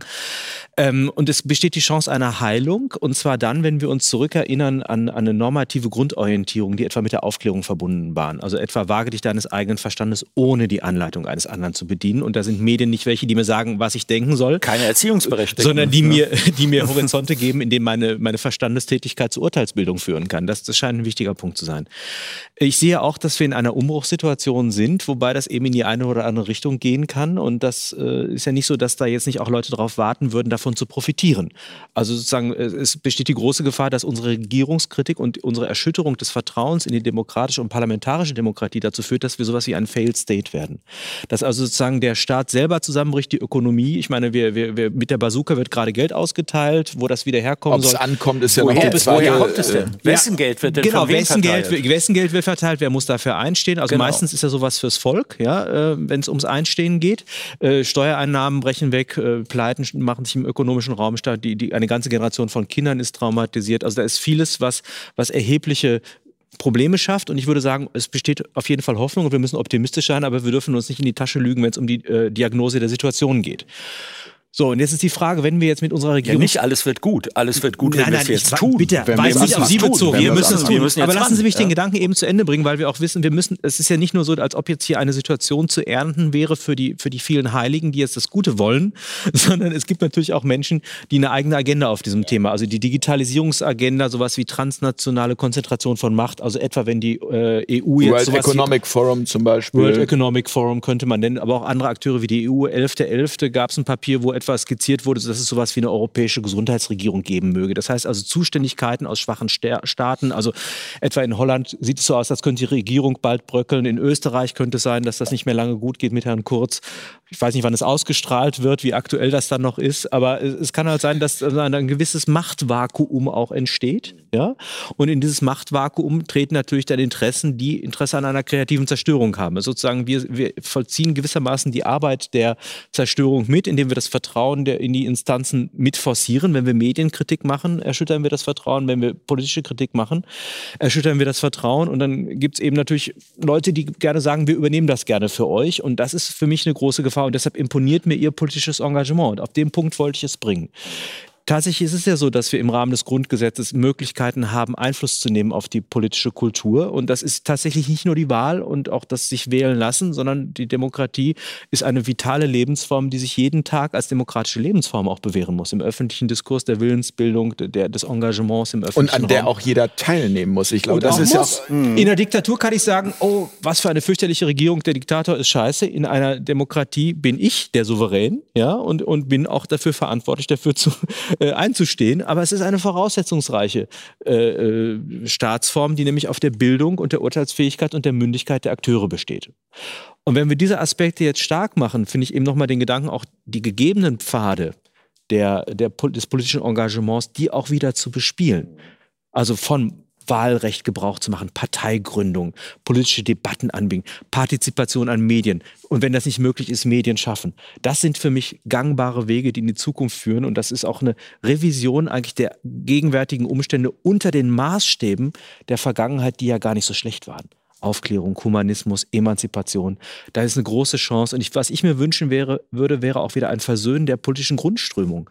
Warum schaffen wir es nicht, den liberalen Gedanken? Das erleben wir gerade. Ich habe wenig damit anfangen können bisher, aber da, wo mir die Grundrechte genommen werden, momentan oder eingeschränkt werden, finde ich Liberalismus plötzlich eine tolle Idee. Ja, aber ich mag den Neoliberalismus nicht. Ich finde, ich, wo, wo mir Altes geraubt wird durch kreative Zerstörung, werde ich plötzlich konservativ, aber ich möchte nicht reaktionär sein da, wo ich merke, dass soziale Schere aufgehen, dann finde ich den sozialen Gedanken toll, aber ich möchte nicht Sozialist sein. Warum kann ich nicht diese Elemente so zusammenführen, dass sie in einem wechselseitigen Korrektiv eigentlich ein, ein Prisma bilden, über dem ich die politischen Fragen eigentlich wieder kalibrieren kann? Da, da brauchen wir aber genau, Entschuldigung, da brauchen wir Leute, die das vermitteln, so wie Sie jetzt zum Beispiel. Also da, das ist ja, aber ich glaube, das ist, das ist ganz, ganz wichtig überhaupt, dass man zeigt, es gibt diese Möglichkeiten. Also viele Ja, es sind ist, mittlerweile. Es ist, es ist ja alles schon da. Das will ich auch nochmal. Wie Sie eben schon meinten, das Grundgesetz ist da, die Gesetze sind da. Wir müssen sie nur wieder vitalisieren, wie- revitalisieren. Ne? Und, Es ist und lebendig. Es ist ein Genau, lebendiger ja. Prozess. Und ich ich möchte da eine von den Sachen, die, die mir wichtig ist dabei. Wir haben vorhin, äh, haben vorhin da drüben schon gesprochen. Das war, äh, ich habe gerade ein Interview gemacht mit einem äh, schwedischen Soziologen, äh, der Pole eigentlich äh, von der Herkunft ist. Der war seit 1980 bei Solidarność dabei. Er sagt mir, Donald Tusk war damals schon neoliberal, hat Hayek vorgeschlagen. Also das heißt, er sagte, aber die Leute, die wir hatten, wussten alle, was sie nicht mehr wollten. Ja, sie wussten nicht, sie wussten, dass sie nicht mehr in diesem Zustand, nicht mehr gegängelt, sie wollten Meinungsfreiheit haben. Und dann kam das, haben sie mit der Dampframme gearbeitet gegen den Staat und kamen mit Unterstützung, auch durch die katholische Kirche, die wiederum von der amerikanischen Regierung äh, mit freundlicher Beihilfe der CIA, also sozusagen, und auf einmal haben sie es geschafft, den Staat kaputt zu kriegen. Sie haben es geschafft. Sie haben ja nie damit gerechnet, dass sie sozusagen, dass sie äh, das schleifen. Äh, sie haben gedacht, sie äh, werden jetzt heldenhaft dagegen ankämpfen. Dann geht das kaputt und sie haben kein Modell, was sie machen sollen. Und in dem Moment kommen die Amerikaner mit dem Neoliberalismus um die Ecke und sagen, hier, äh, da haben wir Milton Friedman, Nobelpreisträger, wir haben die Ideen, die Weltbank hilft euch, Kredite und so weiter. Und zack, ist man da drin. Darauf möchte ich hinweisen, wenn ich jetzt sage, es gibt eine Möglichkeit, es wird flüssig. Es war auch 89 flüssig. Und achtet darauf, wer welche Vorschläge macht.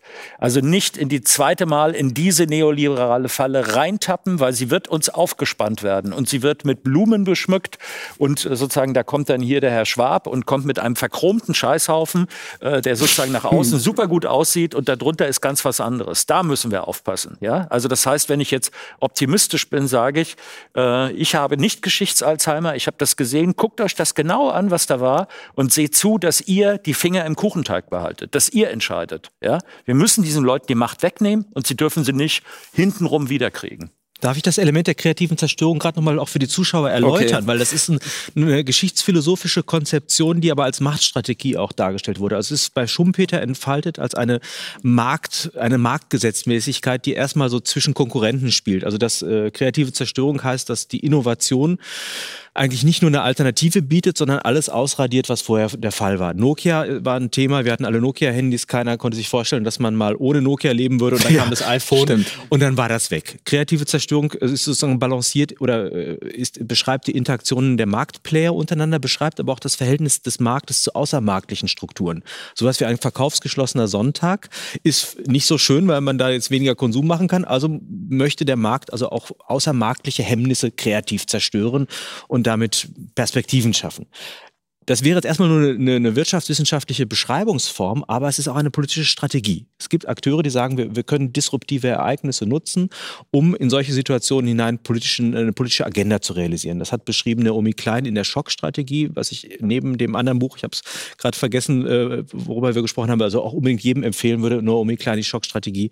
Äh, In den Schubladen liegen Konzepte für Situationen, Katastrophen werden entweder inszeniert oder ausgenutzt, um eine Agenda durchzusetzen, die normalerweise keine Akzeptanz gefunden hätte. Also Beispiel von Naomi Klein ist äh, die, der Wirbelsturm Katrina in New Orleans. Äh, das alles liegt am Boden. Man sagt, wir helfen euch beim Wiederaufbau. Ja? Und diese Hilfe besteht dann darin, dass man das Bildungswesen und den sozialen Wohnungsbau privatisiert und die hohe Qualität dort äh, sozusagen verschwinden lässt, auch politische Partizipation unterbindet.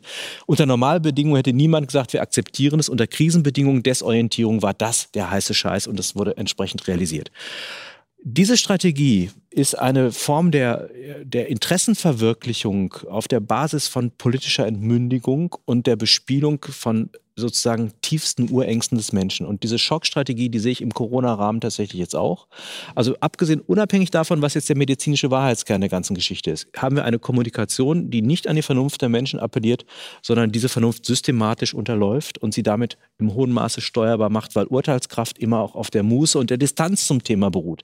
Wenn ich um mein Leben zittere, wenn ich da Richter habe, die über Masken Urteile fällen müssen und selber aus Todesangst eine Maske vor dem Gesicht haben, sind die im Grunde befangen und nicht urteilsfähig. Ich möchte da ganz kurz eine, eine These, die ich habe, dann Herr van Rossum, äh, die da ja. einfach gut passt. Und zwar ist das ein aktuelles äh, Zitat von Elon Musk äh, vom 11. Februar. Mhm. Da hat er gesagt, man kann den Leuten eine anständige Panik nicht einfach ausreden. Die stehen auf Panik.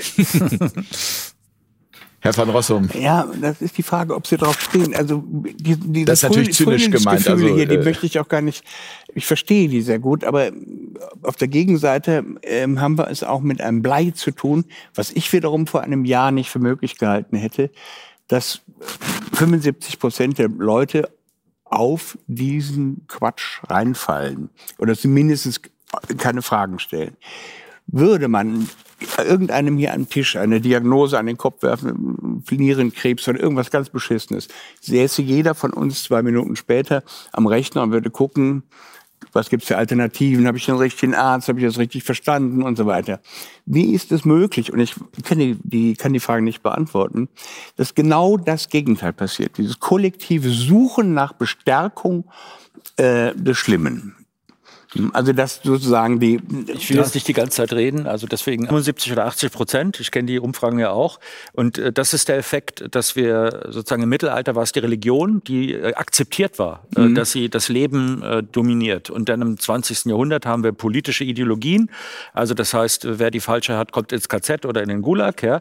Und jetzt ist es diese Wissenschaft. Das heißt, das macht mich stutzig. Also das heißt, an dieser Stelle werde ich misstrauisch, weil man das, was sozusagen den größten äh, die größte Durchschlagskraft und die wenigsten Widerstand zu erwarten hat, nutzt, um eine Gesellschaft umzubauen. Insofern denke ich, äh, es wäre ähm, sehr naiv zu glauben, dass das ein Zufall ist. Es kann noch einer sein, aber so würde ich es nicht handhaben mit solchen Vorschlägen, die kommen.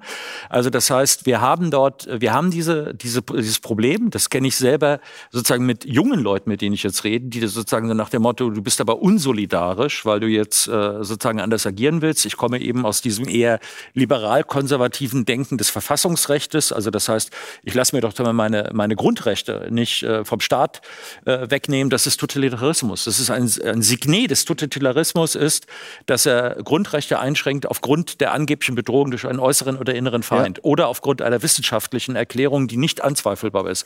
Alles anzweifelbar. Und das, was ich aber auch sehe, ist, äh, dass viele Leute, sozusagen die Fraktion der Leute, die sagt, mir, äh, mir reicht's irgendwie. Also wo, wo ist das?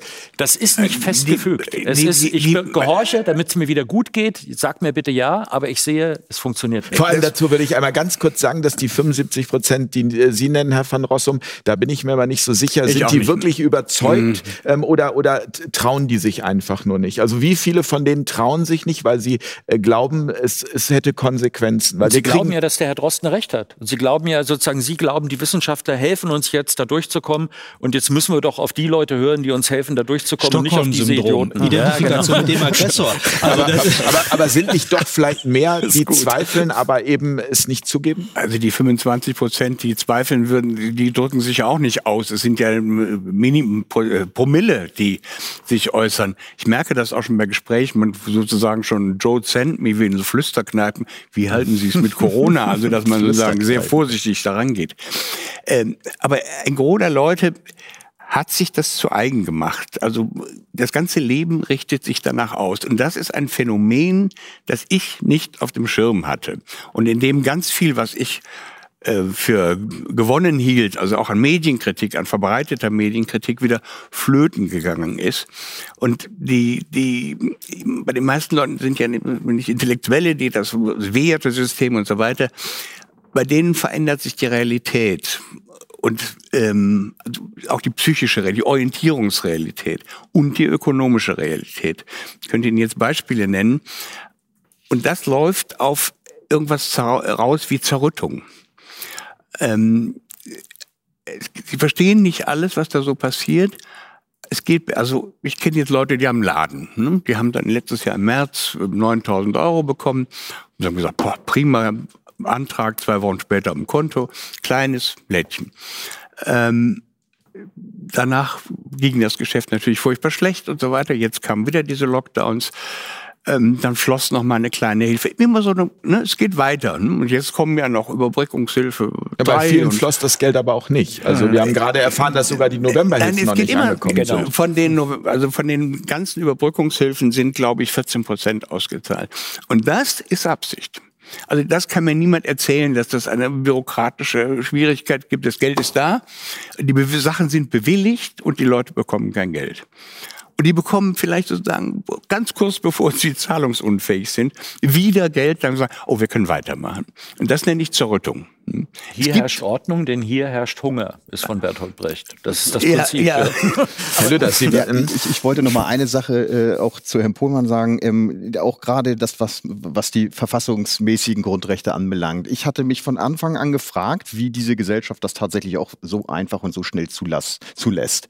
Äh, und vor allen Dingen, was mich umgetrieben hat, diese, ich nenne es immer, diese Beweislastumkehr, die irgendwie von einem Tag auf den anderen äh, stattgefunden hat. Früher habe ich das Gefühl gehabt oder so äh, so ist es doch gewesen. Wir haben uns nach dem Weltkrieg eine, ein Grundgesetz, eine Verfassung äh, ähm, zurechtgelegt und äh, sind mit diesem Konsens in die Welt gegangen.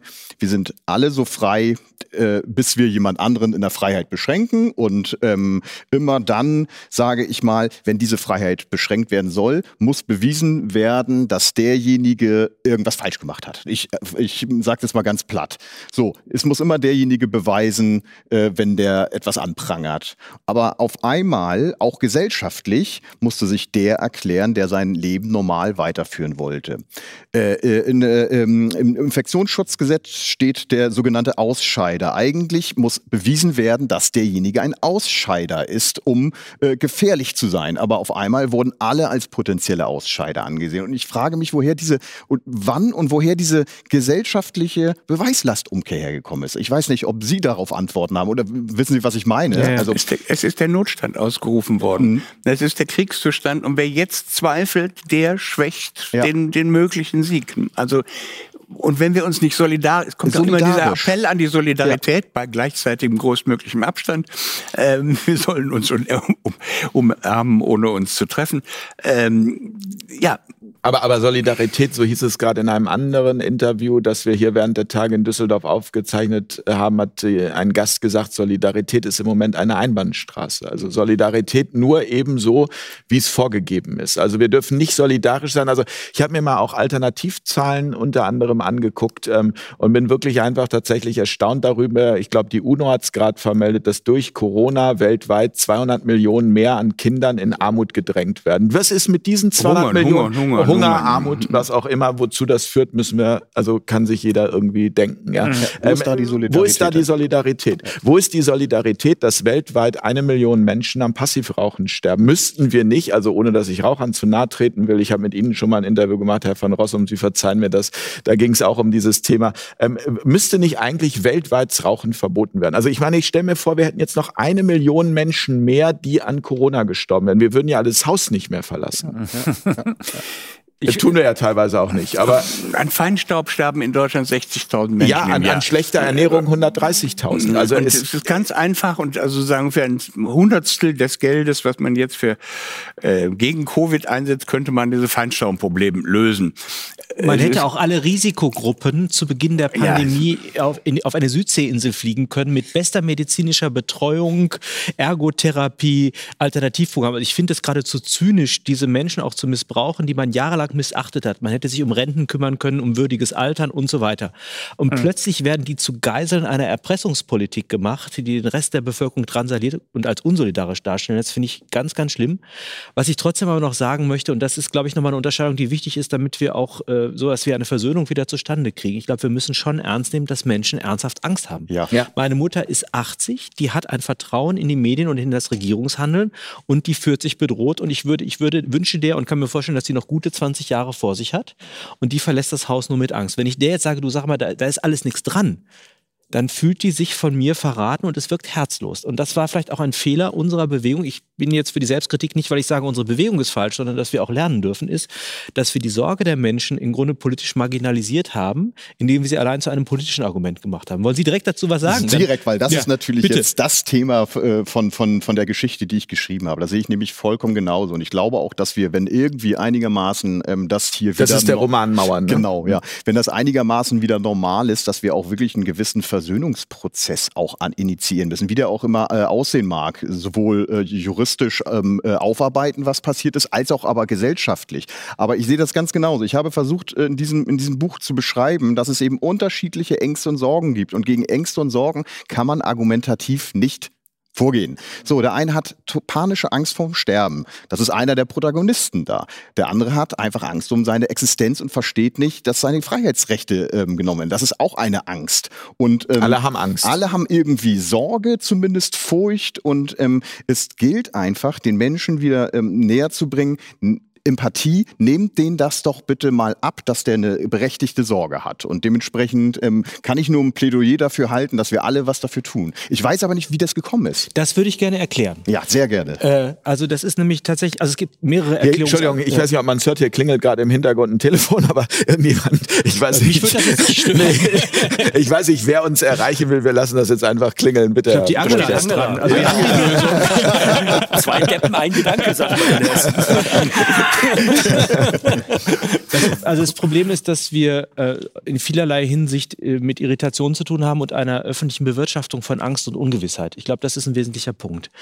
Ich würde zunächst mal unterscheiden zwischen Gefahr und Risiko. Das ist ein, ein, ein schöner Gedanke von Barbara Duden, eine Medizinhistorikerin, die, die sagt, Risiko ist eine mathematische Größe. Das heißt, wenn ich in ein Flugzeug steige, dann habe ich ein Risiko von 0,1 Prozent, dass es abstürzt. Das ist zu viel. Ist doch egal. Ich habe keine Ahnung, mir geht es ums Beispiel. So, wenn ich aber in einem Flugzeug sitze und ich gucke aus dem Fenster, da brennt, die, da brennt die Turbine, dann ist nicht nur ein Risiko, dann besteht Gefahr, es bekundet sich etwas in meiner Realität. Das Risiko ist immer noch genau gleich. Ob jetzt die Turbine brennt oder ob das ein perfektes neues Flugzeug ist, das Risiko ist gleich, die Gefahr unterscheidet sich.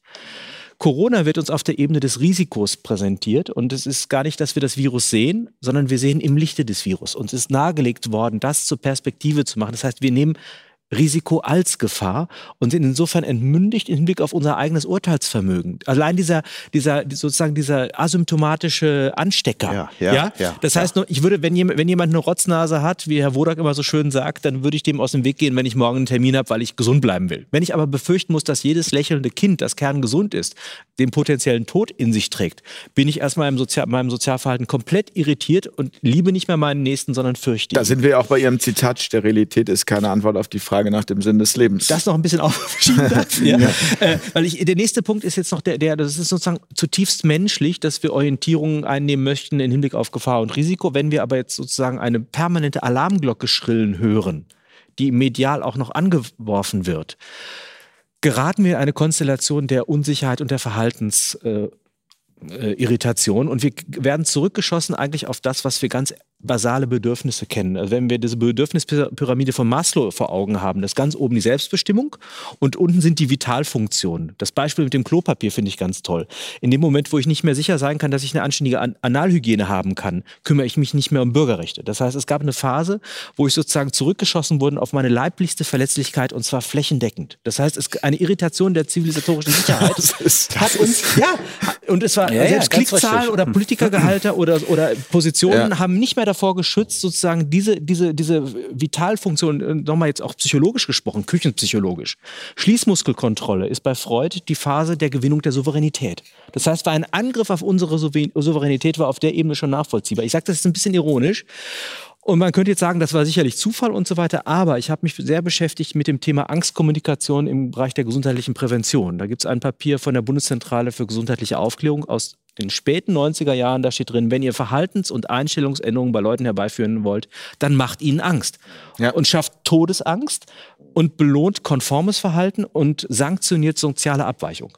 Da hat man wissenschaftliche Studien mit viel Geld durchgeführt, die diese Angstkommunikation herbeigeführt haben. Auch das Krisenpapier, das dann am, äh, äh geleakt wurde aus dem Bundesministerium des Inneren, Worst-Case-Szenarien aufbauen, Angst schüren, schüren, Menschen steuerbar machen. Und im Hintergrund steht ein verhaltensökonomisches Modell, das die Menschen eben nicht als mündige Bürgerinnen und Bürger, die partizipieren und Entscheidungen treffen, ernst nehmen, sondern die sie an ihrem schwächsten Punkt, an ihrer physischen Verletzlichkeit ergreifen. Und insofern kann man sagen, ist das eine die individuelle Angst, die ich jemandem nehmen kann, indem ich sage, dir passiert nichts. Das andere ist aber diese Bewirtschaftung dieser Angst auf dem Hintergrund von politischen Interessenlagen. Und das sind Elemente, ich kann mich privat versöhnen und dann die Menschen wieder in den Arm Das- nehmen. Aber ich muss auch die Menschen zur Rechenschaft ziehen, die eben nicht ein demokratisches Menschenbild und der Mündigkeit zugrunde liegt haben, sondern diese Angststeuerungselemente. Und selbst wenn die das im besten Wissen und Gewissen getan haben, haben sie sich trotzdem an demokratischen Werten vergangen, was, was sozusagen einer, einer wissenschaftlichen und auch politischen Aufarbeitung unbedingt bedarf. Also diese verhaltensökonomische Kommunikation ist ein großes Thema. Ich sage nochmal Nudging und diese ganzen anderen Propagandastrategien, die spielen da mit rein und die sind hier zum Einsatz gekommen, das ist nachgewiesen. Das Was zeigt auch den Machtmissbrauch, oder? Ja, das meine ich, ja. ist- Das ist ja, ja. in gewisser Weise, kann man sagen, haben wir alle von uns als Kinder von der Mama erzählt bekommen, du gehst nicht mit, wenn dir jemand Bonbon, also sozusagen diese Variante. Die wenn dann. Und das ist jetzt umgekehrt, das äh, sozusagen das Umgekehrte. Also diese Leute, die euch damit äh, geholt haben, mit der Angst geholt haben, äh, sozusagen, das ist ja das Frappierende, wenn man das anguckt. Also ich habe von einer anderen Ecke kommend, äh, habe ich mich ja mit äh, Biowaffen äh, ähm, beschäftigt. Das hat ja Paul Schreier sehr gut in seinem Vortrag gezeigt. Ähm, aber das, ich habe ihm ja ein paar Sachen dazu gegeben, wo man sieht, die fangen da an, äh, Ende der 90er Jahre. Sie meinen den Vortrag via äh, von Paul genau, Schreier. von Paul Schreier Ja. mit zwei Millionen, den ich äh, Ja. immer noch, wer ihn nicht gesehen hat, auch. Mhm. empfiehlt. Ja, das, äh, äh, wie überhaupt es wichtig wäre, dass man seinen Bekannten, die nicht äh, das gleiche denken, sagt, äh, guckt euch das mal an hier. Ja? Und äh, Paul Schreier hat das sehr, sehr gut gemacht, finde ich, weil er sehr nüchtern das gemacht hat.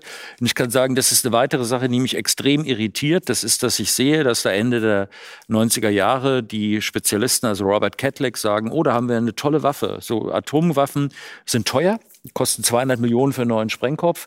Äh, Wir brauchen hier nur 10 Millionen, ja, und wir haben eine Waffe, die können wir äh, die können wir nutzen, um einen Staat äh, zum Zusammenbruch zu bringen. Und der Staat weiß noch nicht mal, dass wir es gemacht haben. Das ist eine Sache, das kann ich verstecken in der anderen Epidemie. Das heißt, die betrachten diese Konflikte militärisch. Wie kann man sie als Regime-Change-Instrumente nutzen?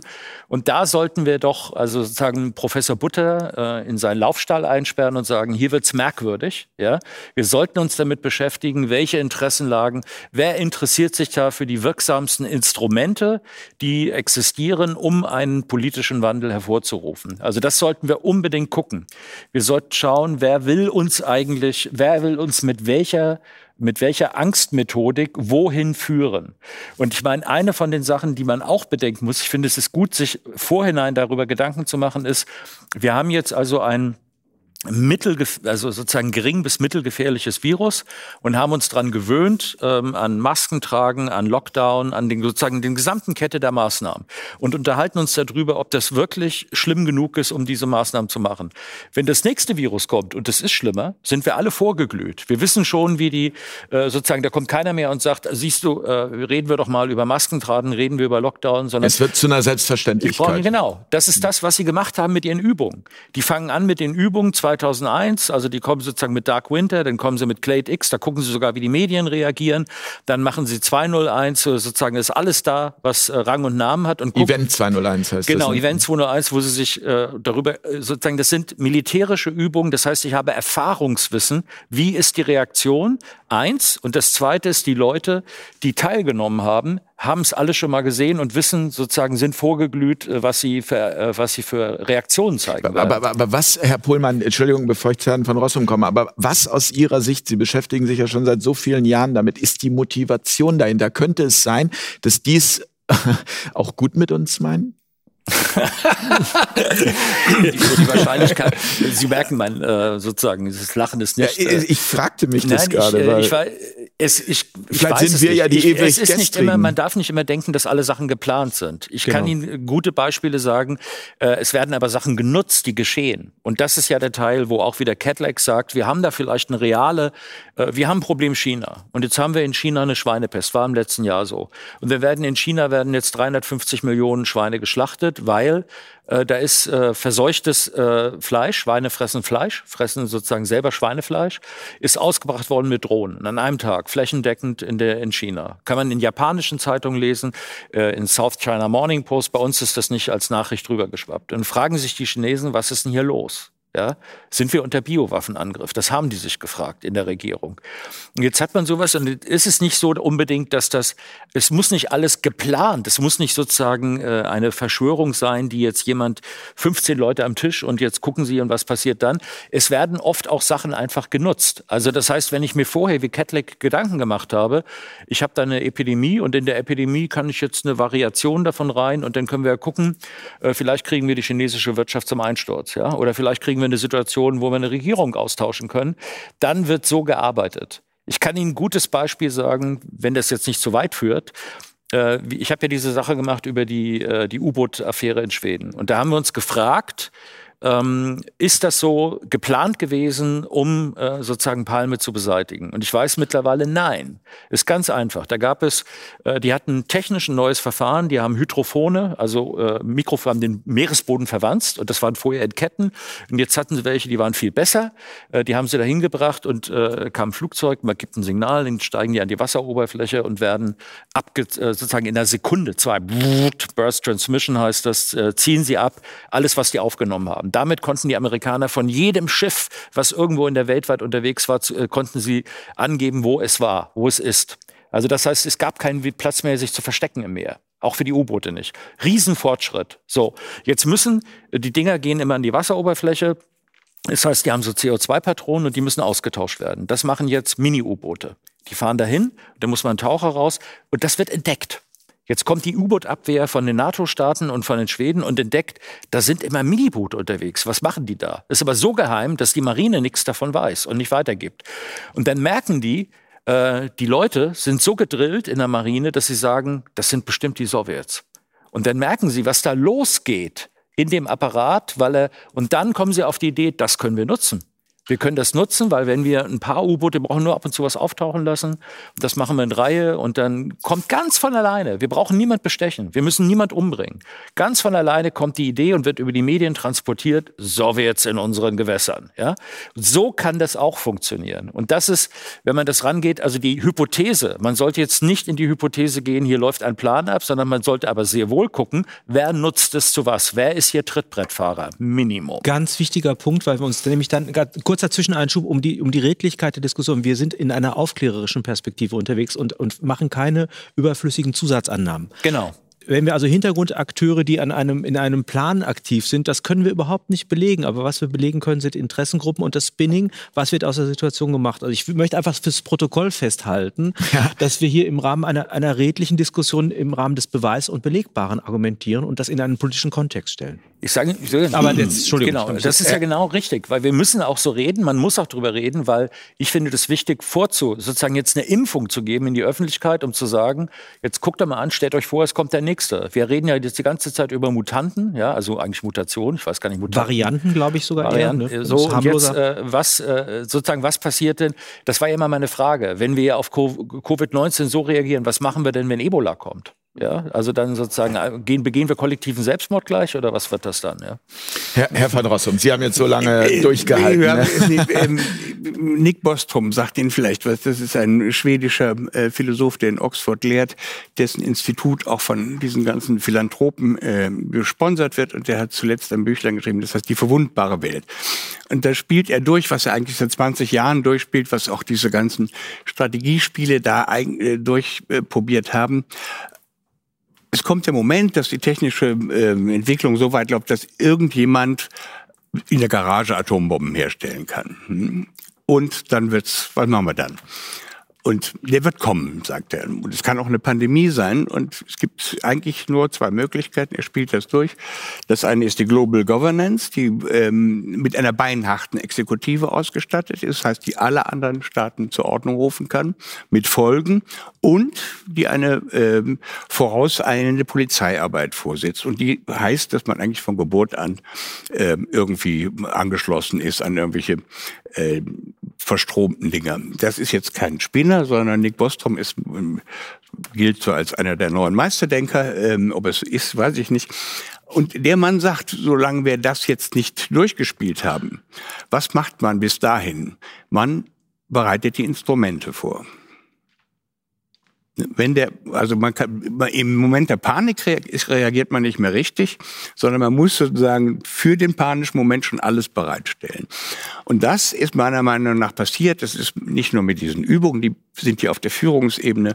Es gab ja in diesem äh, Jahrtausend vier sogenannte Pandemien, die keine waren, die beim besten Willen keine waren. Aber die meinen jetzt die Schweinegrippe zum Beispiel? Äh, SARS 1, das, also dieses SARS konnte man nur so aufblasen. Das kann man ja auch in Ihrem aktuellen Buch Meine ja. Pandemie mit äh, Professor ja. Drosten nachlesen. Übrigens äh, Platz zwei beim Spiegel habe ich ja. gesehen. Ähm, SARS war einfach ein völlig aufgeblasenes Ding, wo auch Herr Drosten eine Rolle gespielt hat alle sagen, wie Schlimmste, das war, das droht uns jetzt wieder. Da sind, äh, waren 8100 Leute infiziert, PCR infiziert, ähm, 750 starben und davon waren ähm, 700 in China und außerhalb von China waren es vielleicht 20 Leute, in Europa einer der mediale Aufruhr war gewaltig. Alles, was jetzt noch schlimmer war, war da schon. Äh, man muss es einfach nochmal nachgucken. Das war bei MERS dann so, bei der Vogelgrippe, bei der Schweinegrippe. Äh, immer wieder kommen dieselben Instanzen zusammen und machen ihren Terror. Und das war auch eine Vorbereitung, also diese, diese kleinen Pandemieübungen. Jetzt kommt ein Punkt hinein und den finde ich den, den entscheidenden. Der war nämlich noch nirgends im Spiel. Der ist nirgendwo aufgetaucht bei den ganzen Pandemieübungen. Das ist, dass in China, Wuhan, angeblich ein Virus ausbricht. Sie wissen gar nicht, wie viele Infektions Detektionsapparate es gibt auf der Welt. Das, wir sind alle komplett überwacht, ob irgendjemand schnupft oder nicht. Und das ist zwei Minuten später, kann das jeder Infektiologe nachgucken. Es gibt riesige Dinger. So, dann haben Sie Wuhan, da sind jetzt 27 Fälle. Das müssen Sie mal genau, erklären. Das, also genau. das, das habe ich jetzt nicht verstanden, Herr van Rossum. Ich habe nämlich ja. gerade auch ein bisschen die Nase zu. Das heißt, Bill Gates weiß davon jetzt schon, oder? sind schon geimpft. nee, was heißt das konkret? Meinen Sie Surveillance-Systeme oder ja, meinen Sie wirklich auch äh, digitale persönliche Überwachung? Nein, Surveillance-Systeme, die wirklich alles abhorchen. Also das, bevor die WHO offiziell informiert worden ist, hat äh, äh, Pub, äh, wie heißt es, ProMail, ProMed, das ist ein Zusammenschluss Private Public äh, von, von Infektiologen, die weltweit alles durchscannen, alle Materialien, durch alle, alle Netzwerke durchscannen und die haben in Taiwan ein Gespräch gehört, wo Leute in China geschattet haben und die haben darüber gesprochen, ähm, dass da komische Lungenentzündung gibt und von SARS geredet. Also, wo sie denken, wo sind wir denn jetzt? Hm? Also nicht, nicht ein Gesundheitsamt. So, so kommen wir. Und deshalb wusste Herr Drosten eigentlich schon, bevor da irgendwas ausgebrochen ist, dass, dass es um ein, äh, dass da um Corona-Ding gibt, obwohl noch sonst niemand das wusste das war ein 27 Leute in Wuhan. Ähm, das waren 300 ähm, Leute zwei Wochen später, zwei Tote. In dem Moment übernimmt der chinesische Parteichef das Regime und sagt, ich leite jetzt persönlich hier die Maßnahmen. Am 23. Januar kommt dieser berühmte Lockdown. Also dieses martialische Zumachen. In dem Moment waren in Wuhan in, jetzt erstmal in der Provinz Wubai, äh, äh wie heißt sie, Wubai, ne? Und die war völlig zu. Da waren 350 Chinesen infiziert. 350 andere Chinesen waren im Rest von China. Und bis dahin waren acht Nicht-Chinesen infiziert. Und dann hat man uns erklärt, das Chinesisch, das war's. Ne? Dieser Lockdown, der hat es gebracht. China hat am Ende ja, zum aller Ende, am äußersten Ende der Skala, die feiern schon wieder Partys, während wir hier noch grübeln. Dann hat die ganze Welt dieses, niemand hat es überprüft. China hat einfach das, äh, das Testen eingestellt oder das Informieren eingestellt. Niemand hat überprüft, ob das stimmte. Und dann hat die ganze Welt auf Empfehlung der WHO und dieses chinesische Modell übernommen, vielleicht etwas modifiziert. Und seitdem diskutieren wir nur noch eins, wie chinesisch müssen wir noch werden. Und das ist eine Meisterleistung, eine strategische. Da kommt ein völlig neues Moment der Pandemiebekämpfung. Es kennt kein Infektiologe, äh, kein Plan sieht das vor. Schulschließung hier und da, lokal, aber richtiges Lockdown, das heißt Einschluss, hat nie ein Mensch von gehört vorher. Bis äh, Xi Jinping äh, das. Das heißt, in den ganzen Planspielen vorher kamen diese Lockdown-Szenarios auch nicht, auch nicht vor. Das ist weißt du denn, wo der, Ursprung, wo der Ursprung ist, also wer, wer das lanciert und äh, Nein, da, es war der chinesische Staatspräsident. ja, aber dann hätte Das man ja sagen können, ja, dann Das machen die Chinesen, ja. die haben sowieso nicht so viel mit Menschenrechten am Hut und sind ja sowieso komische Menschen, wir leben anders. erstmal die Geschichte ist an sich nicht sehr glaubhaft. Das sind in dieser Provinz Hubei sind 350 Leute infiziert, PCR infiziert, sind auch schon zwei tot, aber die anderen 350 schwirren durch China und sind in allen möglichen Provinzen. Ähm, und trotzdem kriegen die das eingedämpft mit dem Lockdown von, von äh, Wuhan. Und die sechs bis dahin Infizierten inf stecken die ganze Welt an. Warum der Parteichef das beschlossen hat, kann ich Ihnen nicht sagen. Also das ist, es die ist ein Lage völliges ist aber Novum. ein bisschen anders jetzt. Es wird gesprochen von sieben Infektionen, die relativ gleichzeitig vorher ausbrechen. Also das ist ja so, dass die Chinesen erst äh, zum Jahreswechsel ungefähr sagen, 30. ähm, ab Dezember ist die äh, erste. ja. sozusagen, äh, sozusagen vorher ist da irgendwas, aber man weiß es nicht so genau. Und da ist eine Sache, auf die ich hinweisen möchte, dass bereits im November die Ja, Amerikaner äh, und auch die NATO und die Israelis informieren über eine kommende Pandemie, die verglichen wird mit der, äh, mit der spanischen Grippe. Das ist also, bevor die Chinesen mitkriegen, was sie da haben, gibt es diese, das ist dann dementiert worden, ist aber richtig, ist mittlerweile klar. Gibt Äh, es weil da das- eine, eine konkrete Quelle zu? Oder weil, äh, die konkrete Quelle ist, äh, dass das äh, in der Jerusalem Post dann war. Das heißt, die Amerikaner haben gesagt, das ist eine äh, Unterabteilung des Militärgeheimdienstes, die für solche medizinischen Sachen, die hat informiert. Dann gab es ein Dementi von der Regierung und dann gab es in Israel in den Zeitungen, nee, nee, wir haben das auch gesagt bekommen. War nicht nur NATO, wir haben es auch erfahren. Also das können wir sozusagen aus dieser Informationslage. Und dann gibt es noch etwas, das, was die Chinesen anders gemacht haben. Ich habe mit zwei Medizinern geredet Ja, dazu. die Beatmung. Das ist naja, nicht nur Beatmung, sondern äh, sie haben den Drostentest haben sie nicht genommen. Der war ihnen zu schlecht, sondern sie haben einen eigenen gemacht, der auf alle Sequenzunterschiede reagiert und haben gesagt, bei uns ist nur krank, wer Symptome hat und eine positive äh, sozusagen positiven Test. Das heißt, das, was wir machen, symptomfreie positive, das machen die nicht, sondern sie, ihre Zahlen basieren auf der äh, sozusagen Testergebnis positiv plus, ähm, plus. Aber das ist nicht das Entscheidende. Das Entscheidende ist nochmal, dass wir ja diese Merkwürdigkeit haben. Es gibt noch eine andere wissenschaftliches Argument. Äh, das heißt, es gibt zwei Studien, die äh, sozusagen die, die Vererbung, wenn man so will, von den, äh, von den Viren untersuchen, also die Phylogenese, wie das heißt, wer, woher kommt was. Und dort stellt man fest, dass alle drei äh, Stränge, die es gibt, oder wahlweise fünf, je nachdem, welche Zählweise man nimmt, aber gehen wir von den drei aus, die widersprechen sich nicht, die sozusagen erweitern sich nur. Alle drei kommen in den USA vor und nur einer in China mit einer einzigen Ausnahme, was dagegen spricht, dass es aus China kommt.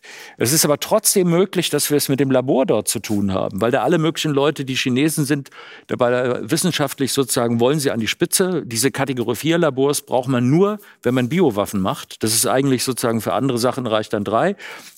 Und da sind die auch mit dabei und dann kommen alle möglichen da und die Amerikaner machen ihre Forschung, es wird aufgebaut von denen, die Franzosen sind mit drin und die Chinesen sagt, machen kräftig mit. Es kann trotzdem äh, sozusagen irgendwie dort rauskommen. Nur also die, äh, die Variante, dass jetzt, ich warne davor zu sagen, äh, die Chinesen äh, sind an dieser Stelle, agieren sie so. Ich kenne das von Vietnam. Da sind die, und Vietnam hat ähnliche Zahlen. Die sind sehr restriktiv. Die ganzen ehemaligen oder noch sozialistischen Staaten haben diesen extremen Durchgriff, also diesen Zientismus. Wir machen von Staatswegen jetzt Wissenschaft. Was wir am Anfang besprochen haben, wird rabiat gemacht. Und das haben die auch in Vietnam geschafft. Und sie haben es auch in anderen südasiatischen, äh, südostasiatischen Staaten hingekriegt. Das ist also auch ein Effekt. Also sozusagen, äh, ich kenne nämlich diese, also so läuft jetzt rum, sozusagen China ist es dann doch zusammen mit Nein, Klaus nein, Schwab. nein, das meine ist ich eben Das nicht will ich nicht Ihnen unterstellen. Nein, aber das gibt's ja auch. Ja? Das Also kann ja sozusagen- China machen. Es ist schon interessant, dass der, der chinesische Parteichef ein, etwa eine Maßnahme äh, anwendet, die nirgendjemand, niemand Ja. auf der Welt am Schirm hat. Na, da muss und ich ein wird, bisschen- und sie wird weltweit Ja. imitiert Und zwar von äh, Kulturen, die vollkommen anderen, Leuten, die völlig andere Lockdown Ansichten. war nicht in der Nein, Diskussion. Lockdown ist ein alter Hut. Nein. Doch, und zwar ich im 17. Jahrhundert in der Pestbekämpfung. Ich hab Da bei hat man die Michel Städte Foucault, zugemacht, Nee, ja. nein, nein, da hat man nicht die Städte zugemacht. Ich, ich habe bei Michel Foucault noch mal extra nachgelesen und der hat sich ja darum gekümmert, wie der Hygienediskurs genutzt wurde, um Machtregime zu etablieren. Und er beschreibt ganz genau, wie Parzellierungen des öffentlichen Raums, das Einschließen von Menschen, Appelle von Gesundheit äh, vor Ort beschrieben werden äh, und auch durchsetzen, einfach um, um da Ansteckungswege zu unterbinden. Also da, insofern ist es schon etwas, was im Erfahrungswissen der Menschheit, aber auch als Machtstrategie zur Verfügung stand, was jetzt kein Argument in diesem Kontext ist. Ich wollte nur sagen, es ist jetzt nicht eine reine Erfindung, die aus dem Nichts kam, Nein, sondern es gibt eine äh, Vorgeschichte, die diese Maßnahme als Hygienemaßnahme plausibel Es geht um Also- Großsysteme. wenn Sie das Genau. Kaiserreich lahmlegen, wenn Sie jetzt eine Stadt, also es war schon sehr viel, wenn Sie eine Stadt zugemacht haben. Die wollten dann einfach. Also Sie meinen jetzt, Sie meinen jetzt den Aber die Maßstab? Epidemiologen Ja. raten, Okay. haben bis dahin immer davon abgeraten. Ne, Weil ne, sozusagen. Okay, ich ähm, verstehe, jetzt verstehe ich, ja. Das hatten wir gerade. Ich habe heute ein, ein Interview gemacht mit dem Professor äh, Elsfeld, der ist, ist äh, Wissenschaftshistorik, äh, Wissenschaftsphilosoph. Und der hat gesagt, das war sehr interessant, äh, er hat gesagt, 1978 gab es eine äh, eine äh, Grippe, Hongkong-Grippe in Hongkong, äh, die auch sehr vergleichbar ist auch mit den Todeszahlen. Also das heißt, die entspricht ungefähr äh, Covid-19 in den Auswirkungen. Also sozusagen auch irgendwie um 0,4 Prozent. Und dann sagte er damals äh, sozusagen mit wirklich vergleichbaren, wirklich vergleichbaren äh, sozusagen Bedingungen war das Argument, wir können nicht in den in sozusagen die, die alles hier zumachen, weil die Effekte für die Gesellschaft so negativ sind. Er hat also aus einer Verantwortungsargumentation gesagt, wir können keinen Lockdown machen. Das war sein Punkt. Wo ist der Unterschied von heute und von damals? Das muss man ja erklären. Warum wird einmal so reagiert und sagt auf keinen Fall Lockdown und beim nächsten Mal wird gesagt Lockdown oder du bist du bringst deine Oma um. Also dieser Punkt, das ist ja wie ein Experiment. Und das ist, äh, aber was, aber ich muss wirklich jetzt irritiert. Sie sagen also, Lockdown äh, als Idee ist keine Sache, die vorher vorgekommen ist. Also ganze Systeme in dem Ausmaße ähm, zuzumachen, hat niemand auf dem Schirm. Das kann man ja nachgucken. Ähm, und es wird dann immer die spanische Grippe angeführt. Das stimmt aber alles nicht. Das, das, äh, es ist eine Idee, die hat dieser Mensch, der, der chinesische Parteichef, erfunden, eingeführt, das ist ja gut, mag ja sein.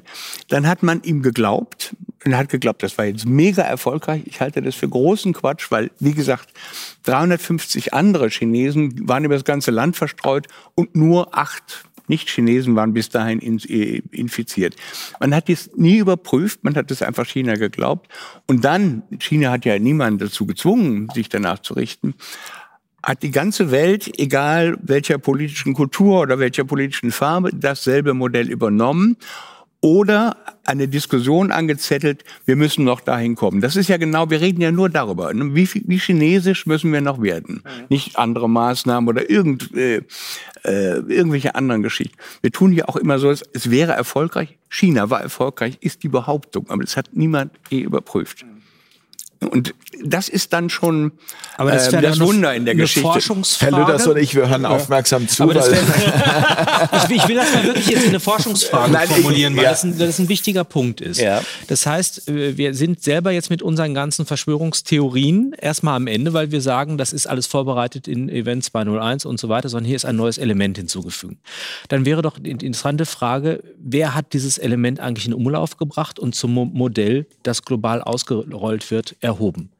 Wer, von wem, wer hat das in den Diskurs eingespeist? Das Ja, waren ja der- nicht die Chinesen selbst, sondern das war nur, nur der Parteichef. Also der Ja, hat, aber der hat ja der nicht gesagt, ihr müsst der das alle machen. Unsere Medien, unsere Regierung. so, also die nein, Frage zielt darauf ab, ob es zum Beispiel äh, das äh, World Economic Forum ist. Genau, oder wer hat das lanciert als Musterlösung für Die WHO. Die WHO, hat das sofort übernommen. Die haben, Sie können Elogen auf China. Das China ist das Modell. Ähm, können wir uns zum Modell nehmen äh, des, des, der Pandemiebekämpfung. Die sind weit über das hinausgegangen, äh, was wir je vorgesehen haben. Es ist hundertmal dokumentiert. China das normalerweise befolgen ja auch nicht alle Leute das, was die WHO sagt. Aber in dem Fall ähm, hat es flächendeckend die Welt ruiniert. Das ist nämlich die Wahrheit. Äh, es ist völlig klar, wenn sie afrikanische Staaten zumachen, äh, die von Tagelöhnerei leben, dass die Leute notwendigerweise krepieren. Und wer jetzt tut, wie so hoch, wie ist das denn möglich? Und dann kann man ja auch feststellen, dass ähm, die Mongolei und ähm, Nepal und andere Länder viele Millionen bekommen haben von der Weltbank und von ähm, ähm, was gab's da noch und nämlich WTO. Wie ich jetzt lese, dass die WTO-Chefin auch bei Gavi die Chefin war, also dieser Impfallianz von ähm, äh, von, von Bill Gates, dann wird's mir schon wieder ganz schlecht. Ähm, die haben hunderte Millionen bekommen, die Mongolei, wo also drei Einwohner pro Quadratkilometer leben. Nicht Ulaanbaatar das zumachen, weil das eine größere Stadt ist, sondern die ganze Land. Und ähm, es ist vollkommen absurd. Und ganze Welt hat dieses Ding nachgemacht. Afrikanische Länder haben es nachgemacht, wo die Leute an, ähm, an Hunger sterben und so weiter. Und auf einmal hatten wir auch alle bei Angst uns übrigens. Also es ist tatsächlich so, dass auch hier die Armutszahlen stark nach oben gehen, dass mittlerweile, ich habe es nachrecherchiert, 700.000 Menschen obdachlos werden. Ich bin persönlich mit einem Obdachlosen äh, befreundet, mit dem ich ab und zu in Kontakt stehe. Der lebt freiwillig auf der Straße in Berlin. Der hat gesagt, was hier gerade los ist, du glaubst es nicht, da ist äh, manchmal kein Platz mehr frei. Also ähm, das ist äh, tatsächlich so, dass es ähm, viele, viele Menschen hier gerade äh, betrifft, die Eins- einfach alles verlieren. Ich glaube, 13 Millionen leben an der Armutsgrenze hier. Und das ist wirklich wichtig. Also es ist aus dem Grund wichtig, den Sie benannt haben, äh, weil wir wieder so einen Faktor haben, wie ich das eben sagte mit der Schiene. Was ist der Unterschied? So können wir sozusagen aus einer äh, wissenschaftlichen oder äh, kriminologischen, wie immer das sagt, äh, kommt man da drauf, äh, wo äh, sozusagen wer wer ist da am Schrauben. Das ist dann, äh, wenn das unter der Voraussetzung, dass das so ist, dass das vorher nicht äh, erwägen, erwogen wurde, auch in den ganzen Übungen, die wir haben, nicht, äh, dann ist das ein entscheidendes Element, ein wirklich entscheidendes Element. Und das müssen wir, müssen wir dann bearbeiten. Gucken Sie nochmal bei Bostrom danach. Das ist, das ist eine haarfeine Beschreibung. Ähm, es geht um Melden Sie Global sich, wenn Sie es Governance wissen. und Melden Sie sich bitte Oh ja, bei uns, wenn dringend, Sie es ja. wissen. Wir machen gerne eine weitere Sendung darüber. Ich würde, ich würde gerne, Herr Löders, Ja. äh, nee, bitte. Ach so, nee. Nee, sagen Sie erst. Kommen Nein, Sie. nee, ich, ich wollte, wollte die ganze Diskussion, aber ich glaube, wir sind am Ende, ne? Oder? Ja, wir haben noch gut ein Viertelstündchen. Und ich wollte Ähm, nur ganz versuchen, vielleicht die, die, die Diskussion, ich bin höre da extrem gespannt dazu und bitte auch bei mir melden, wenn Sie da irgendwie eine, eine, eine, eine Lösung haben. Aber gerade bei, bei Ihrer ersten These Zero Covid, da sträuben sich bei mir die Nackenhaare. Und es Ja, das habe ich noch, das muss, da muss ich diese These noch einmal kurz hier äh, vorlesen. Zero Covid ist die Lösung, um Mensch und Planet zu retten. Das ist eine These, die wir mit der Redaktion aufgestellt haben. Natürlich bewusst provokativ, ähm, um, ja, um, also äh, Zero Covid. Wissen eigentlich die meisten, was das bedeuten würde? Ich glaube, die Kölner, die, die, die Kölner Bürgermeisterin äh, fordert das ja gerade. Ja, ich, ich weiß es jetzt nicht so ganz. Ich glaube, die fordert äh, den, den No-Covid. Das heißt, dieses 25. Nee, die fordert 10, glaube ich, für, die, für Köln. Aber oder ist doch- nee, Leute- ich wollte ich wollt nur sagen. Ich biete also, fünf. Was, was, mich, was mich, genau, das ist lustig, was mich äh, wirklich erschreckt, auch in der, in der öffentlichen äh, Medienwahrnehmung, ist ähm, Zero Covid. Das ist ja wirklich null, alles auf null. Ja, wirklich null. Wirklich Keiner darf mehr, ausmerzen und ähm, äh, äh, ähm, wirklich so lange sich einschließen, ich plakatiere das jetzt mal, äh, bis wirklich kein Virus mehr vorhanden ist, kein Coronavirus. Das ist Quatsch. So, natürlich ist es Quatsch, aber wieso kriegt diese Initiative in der öffentlichen Medienlandschaft so einen großen Raum? Es wurde bei NTV, bei Welt äh, TV Stimmt. wurden ähm, äh, Interviews, während die Papierverfasser äh, äh, Schmidt-Schanasit und ähm, Streeck und der Gassen oder wie sie da, die haben ja auch ein Papier verfasst. Wieso kriegen die dann sofort einen auf den Kopf auf gut Kann Deutsch? ich beantworten. Also Sehr ich, gut. Sie weiß sind meine Antwort nicht die, heute. Ja, das ist als Wissenschaftler ja auch mal schön. haben wir Sie gegenüber das, was man, ja. das, was man in meinen Büchern liest, dann auch mal zur Sprache bringen. Ich habe Ja, dummerweise vergessen, in welchem Buch ich es gelesen habe. Es gibt eine Form der Bewirtschaftung von Sagbarkeiten. Und das heißt, man tastet sich vor in Extrempositionen, die man erstmal für irreal hält. Und äh, ich bringe mal ein Beispiel. Kannibalismus würden wir alle sagen, ist nicht in Ordnung, oder? Definitiv. Unterschreibe ich sofort. Es gibt aber einige Es kommt auf die Kulturen, Zubereitungsform an. Es gibt einige Kulturen, in denen das stattfindet, dass, dass es Kannibalismus gibt. Sie sind möglicherweise jetzt kulturchauvinistisch und äh, westlicher weißer Mann, der diesem Menschen das absprechen möchte, von dieser Praxis Gebrauch zu machen, oder? ja, ich weiß, worauf Sie hinaus Ich möchte wollen, ja. weitergehen jetzt in der Frage, was ist denn, wenn das einvernehmlich passiert? Wenn jemand sagt, du, ich würde mich gerne von dir aufessen lassen. Gab es schon. Gab es schon. Und dann irgendwann haben wir plötzlich sehr extreme Äußerungen. Und dann können wir sagen, lass uns doch so einen moderaten Kannibalismus auf mittlerer Ebene einführen. ja, das heißt, es werden die Grenzen der Sagbarkeit ins Unsagbare erstmal durch Überschreitungen auch Sehr gut. erweitert, Ja. um dann eine Position, die wir sonst als radikal empfunden hätten, als moderat erscheinen zu Also lassen. ist Zero Covid sozusagen nur Mittel zum Zweck, um No Covid oder Genau, 25 das ist das Spektrum, in dem Also wir es diskutieren gibt eine dürfen. ganz schlimme Verführung, äh, die von der sozusagen Verhaltenspsychologen auch wissen, dass die Menschen immer glauben, die Wahrheit ist in der Mitte. Ja, und das heißt, wenn ich die Herrschaft über die Extreme habe, dann, dann haben die Menschen das Gefühl, sie hätten sich freiwillig für die Mitte entschieden. Wenn sie jetzt die Wahl hätten, die Erde ist eine Kugel oder eine Scheibe, sie würden wahrscheinlich sagen ein Oval, oder? Mhm, genau, Weil die Wahrheit ja. ist in der Mitte. Nein, die Wahrheit ist da, wo die Wahrheit ist. Ja, ja, das, ja. das scheint mir ein sehr wichtiger Punkt zu sein, der das Ganze Ja, auflöst. äh, Ja. Klingt plausibel, definitiv, ja. Zumal es für mich einfach auch nach null Lebensfreude mehr klingt. Also das, Das ist, das, was, was, also das, äh, das entzieht uns alles. Also das äh, Sterilität alles, was Menschsein ausmacht. Aber die, die, die Definition von Zielen sind ja auch wirklich hinreißend. Ich könnte jetzt 40, 50 Belege aus dem Stand bringen, dass man, dass äh, Herr Spahn, Frau Merkel und Herr Drosten im März gesagt haben, R-Wert, das ist der äh, Ansteckungswert, eins und wir sind durch. Alles ist vorbei. In dem Moment, wo der erste Lockdown verordnet wurde, war der unter eins. In dem Moment, wo die Verlängerung des ersten Lockdowns war der unter eins. Beim leichten Lockdown im November war er unter eins. Es spielt überhaupt keine Rolle. Die Kanzlerin ist ja angeblich Physikerin und redet pausenlos von exponentiellen Zahlen. es gab nicht einen Tag exponentielle Zahlen. Und ich meine, es ist jetzt nicht so schwierig zu wissen, was exponentielle Zahlen, man kann es ja mal versprechen. Aber dieses, das steht ja auch in dem Papier des Innenministeriums, das müssen die Leute verinnern, exponentiell als das schlimmste Bedrohung. Aber, überhaupt. aber ich habe, um jetzt mal auch zum Ende der Sendung irgendwie eine- also eine positive Wahrnehmung preiszugeben, habe ich das gut formuliert, oder? ähm, äh, dass quasi also ähm, die die Medien äh, tatsächlich auch jetzt in letzter Zeit äh, immer mehr auch äh, eine Kritik bringen. Also dieser Professor Schrappe zum Beispiel. Ich habe schon jetzt gerade, Medien? ich habe jetzt gerade, ja, ich habe jetzt gerade gelesen, dass irgendwie ein Mediziner gesagt hat, äh, die Kanzlerin leide unter dem Kuba-Syndrom, also nur noch irgendwie so ein, so ein Tunnelblick. Äh, das habe ich in der Welt unter anderem gelesen. Also es ist schon, äh, da passiert was. Nordsee-Zeitung in Mecklenburg-Vorpommern ist wirklich ein wahnsinnig kritisches Blatt, dass die noch so, lange überlebt haben. Das wundert mich, äh, wenn ich ehrlich ist bin. wirklich wahr? Ja, Also, wissen Sie mal, da, da gab es sogar Twitter-Hassaufrufe gegen die verantwortliche Reporterin, die mal kritische Artikel und der Chefredakteur hat sich vor die äh, Reporterin gestellt und gesagt, nein, nein, wir machen genauso weiter. Das, das ist, ist schon äh, Wind of Change. Ja, es ist die, es ist die Frage, Wind of Change oder Feigenblatt? Ich, äh, Oder so- Feigenblatt, ja, natürlich. Nee, ich, äh, Wie nehmen Sie das wahr, Herr Pullmann? Ich nehme wahr, wie ich äh, am Anfang sagte, dass ich auf einmal von Leuten angesprochen werde nach dem Motto, äh, wie kriegen wir denn ein vernünftiges Mediensystem hin? Und äh, auch diese Runde, oder das heißt diese Sendung hier, ja, also das heißt Fair Talk wird als, ähm, als Beispiel, ist es ja auch, ja. Ähm, ihr Problem ist ja nicht, dass sie die Leute nicht kriegen, weil sie sie nicht einladen, sondern weil Nee, wir die- laden Sie, wir haben eine listenweise. Ich kann Ihnen hier äh, listenweise vorlesen, wenn wir alles immer ja. regelmäßig das einladen. Ja, sozusagen, und das ist ja, sozusagen, Sie machen Ihre Arbeit richtig. Ja?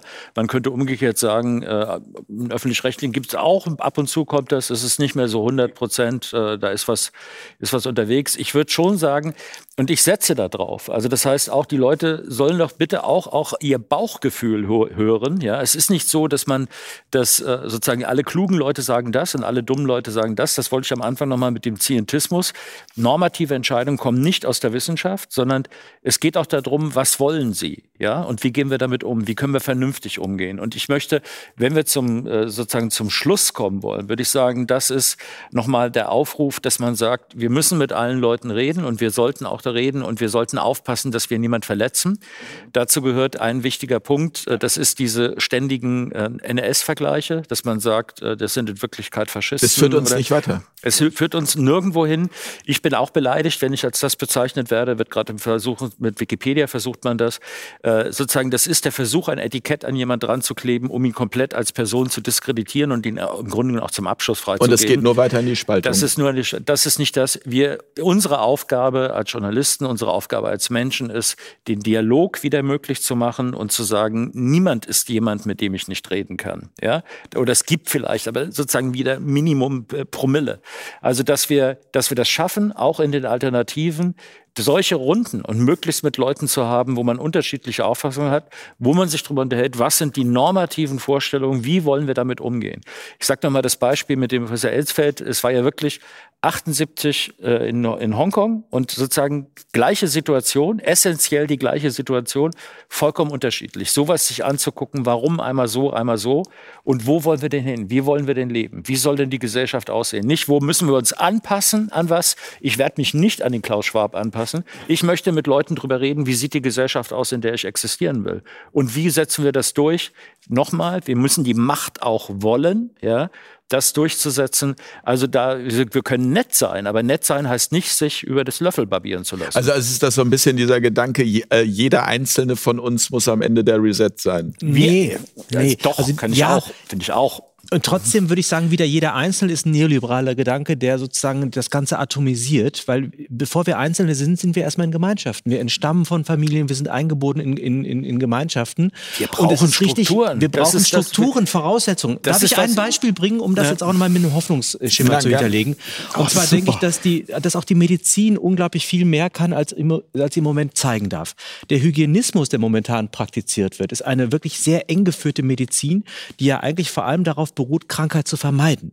Das heißt, dass der Umgang mit dem Kranken, all das, was wir tun, dient ja jetzt nicht der Versorgung von Menschen mit Krankheiten. Der, der Test, der dient ja nicht dazu, dem Einzelnen eine Diagnose und eine Therapie zuzuführen, sondern ihn auszusondern. Sozusagen der Hygienismus hat als Perspektive eigentlich die Bekämpfung des Kranken zum Schutz des Gesunden. Und wenn er politische Ideologie wird, das hatten wir schon mal, dann und auf Rassensubjekte übertragen wird, führt das auch dazu, dass wir unterscheiden zwischen dem, was leben darf und was nicht leben darf. Insofern ist die Hygiene eine tolle Disziplin, die Gesundheit für Arme Räume ermöglicht, Stadtbilder verändert und so weiter. Wenn sie aber in ein politisches Programm übersetzt wird, dann normativ wird, wird sie schwierig, weil wir eine Situation von Apartheid haben, von mhm. Menschen, die nicht mehr dazugehören und so weiter. Was ich mir wünschen würde, wäre eine Medizin, die das kurative Element, die Fürsorge zu dem Menschen wieder stark macht, die die Salutogenese, also das sozusagen das, das Moment der Gesundheit betont, ja, und nicht das Element der Krankheit, die, die Lebensformen berücksichtigt. Und alle haben jetzt Werbung für Bücher gemacht. Ich habe kein Buch, aber ich kenne ein tolles Projekt eines Medizin Medizinerkollegen von mir, äh, Thomas Lee, der hat InfectCore. Das ist eine Datenbank, die sämtliche Infektionskrankheiten der Welt umfasst, im Hinblick auf Diagnose, Therapie und so weiter.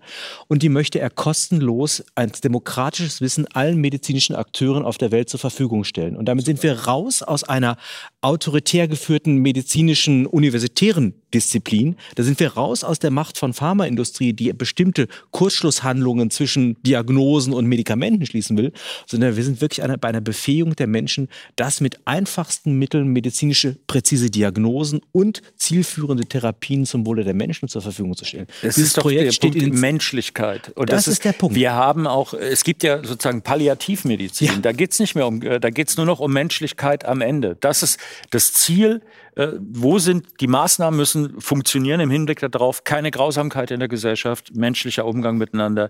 Das ist sozusagen, daran messen wir es. Nicht, ob es äh, sozusagen, ob es äh, die Wirtschaftsideologie äh, erfüllt oder nicht, sondern wenn es dazu führt, dass mehr Leute gesund sind, ist gut. Wenn es dazu führt, dass Leute inkludiert werden, ist gut. Wenn es dazu führt, dass wir besser miteinander umgehen, ist gut. Daran können wir es festmachen. Es gibt nicht die Ideologie, die uns das ermöglicht. Deswegen muss ich an die Ideologie glauben, sondern ich kritisiere jede Ideologie, wenn sie das nicht macht. Also wenn jemand Gulags baut, bin ich nicht mehr mit dabei. Ende. Ja? Herr van Rossum, auch von Ihnen noch ein, ein äh, Schlusswort, vielleicht doch ein positiver Ausblick? Oder wie schlimm muss es noch kommen? Jetzt Sie wieder positiven Ausblick. Nee, Herr Lüders ist natürlich auch noch dran. Aber ja, ich habe ja, ganz positiv. Ja, und deswegen habe ich mir auch gedacht, ja. erst Herr van Rossum. ich bin etwas pessimistisch. Ich äh, ich glaube, es geht um Zerrüttung und das kann auch eine Weile dauern. Man, dann ist dann irgendwann dieser Inzidenzwert bei 25, dann soll er bei 17 sein und dann kommt der Sommer, dann ist es, das Virus erstmal weg, aber dann fängt es wieder an und alle sind jetzt schon sehr schwach. Also geht einfach die Kohle aus und äh, die Welt ist zusammengebrochen. Das ist keine Kleinigkeit. Also die Welt, in der man sich orientiert, das äh, gilt unter, unter Fachleuten schon eigentlich als, als traumatisierend, schwer traumatisierend. Und das passiert. Man kann so zugucken, es implodiert. Leute versuchen sich drin einzurichten, zu überleben, tapfer oder bockig, wie auch immer. Aber sie werden immer mehr, werden die Ressourcen abgegraben. Und äh, für mich ist das Lieblingsbeispiel dieser Auszahlung, dieser Hilfe. Das ist da. Es gibt überhaupt keinen Grund, Leute, denen das Wasser bis hier steht, nicht vielleicht vorher sogar schon das zu geben, bevor es ihnen das Wasser so. Die werden genauso viel kriegen, dass sie sagen, boah, ich komme mal gerade über den Monat. Und dann geht's weiter, es geht immer weiter. Und das ist Zerrüttung. Herr, Herr Lüders, Sie sind jetzt quasi der. Jetzt, äh, jetzt.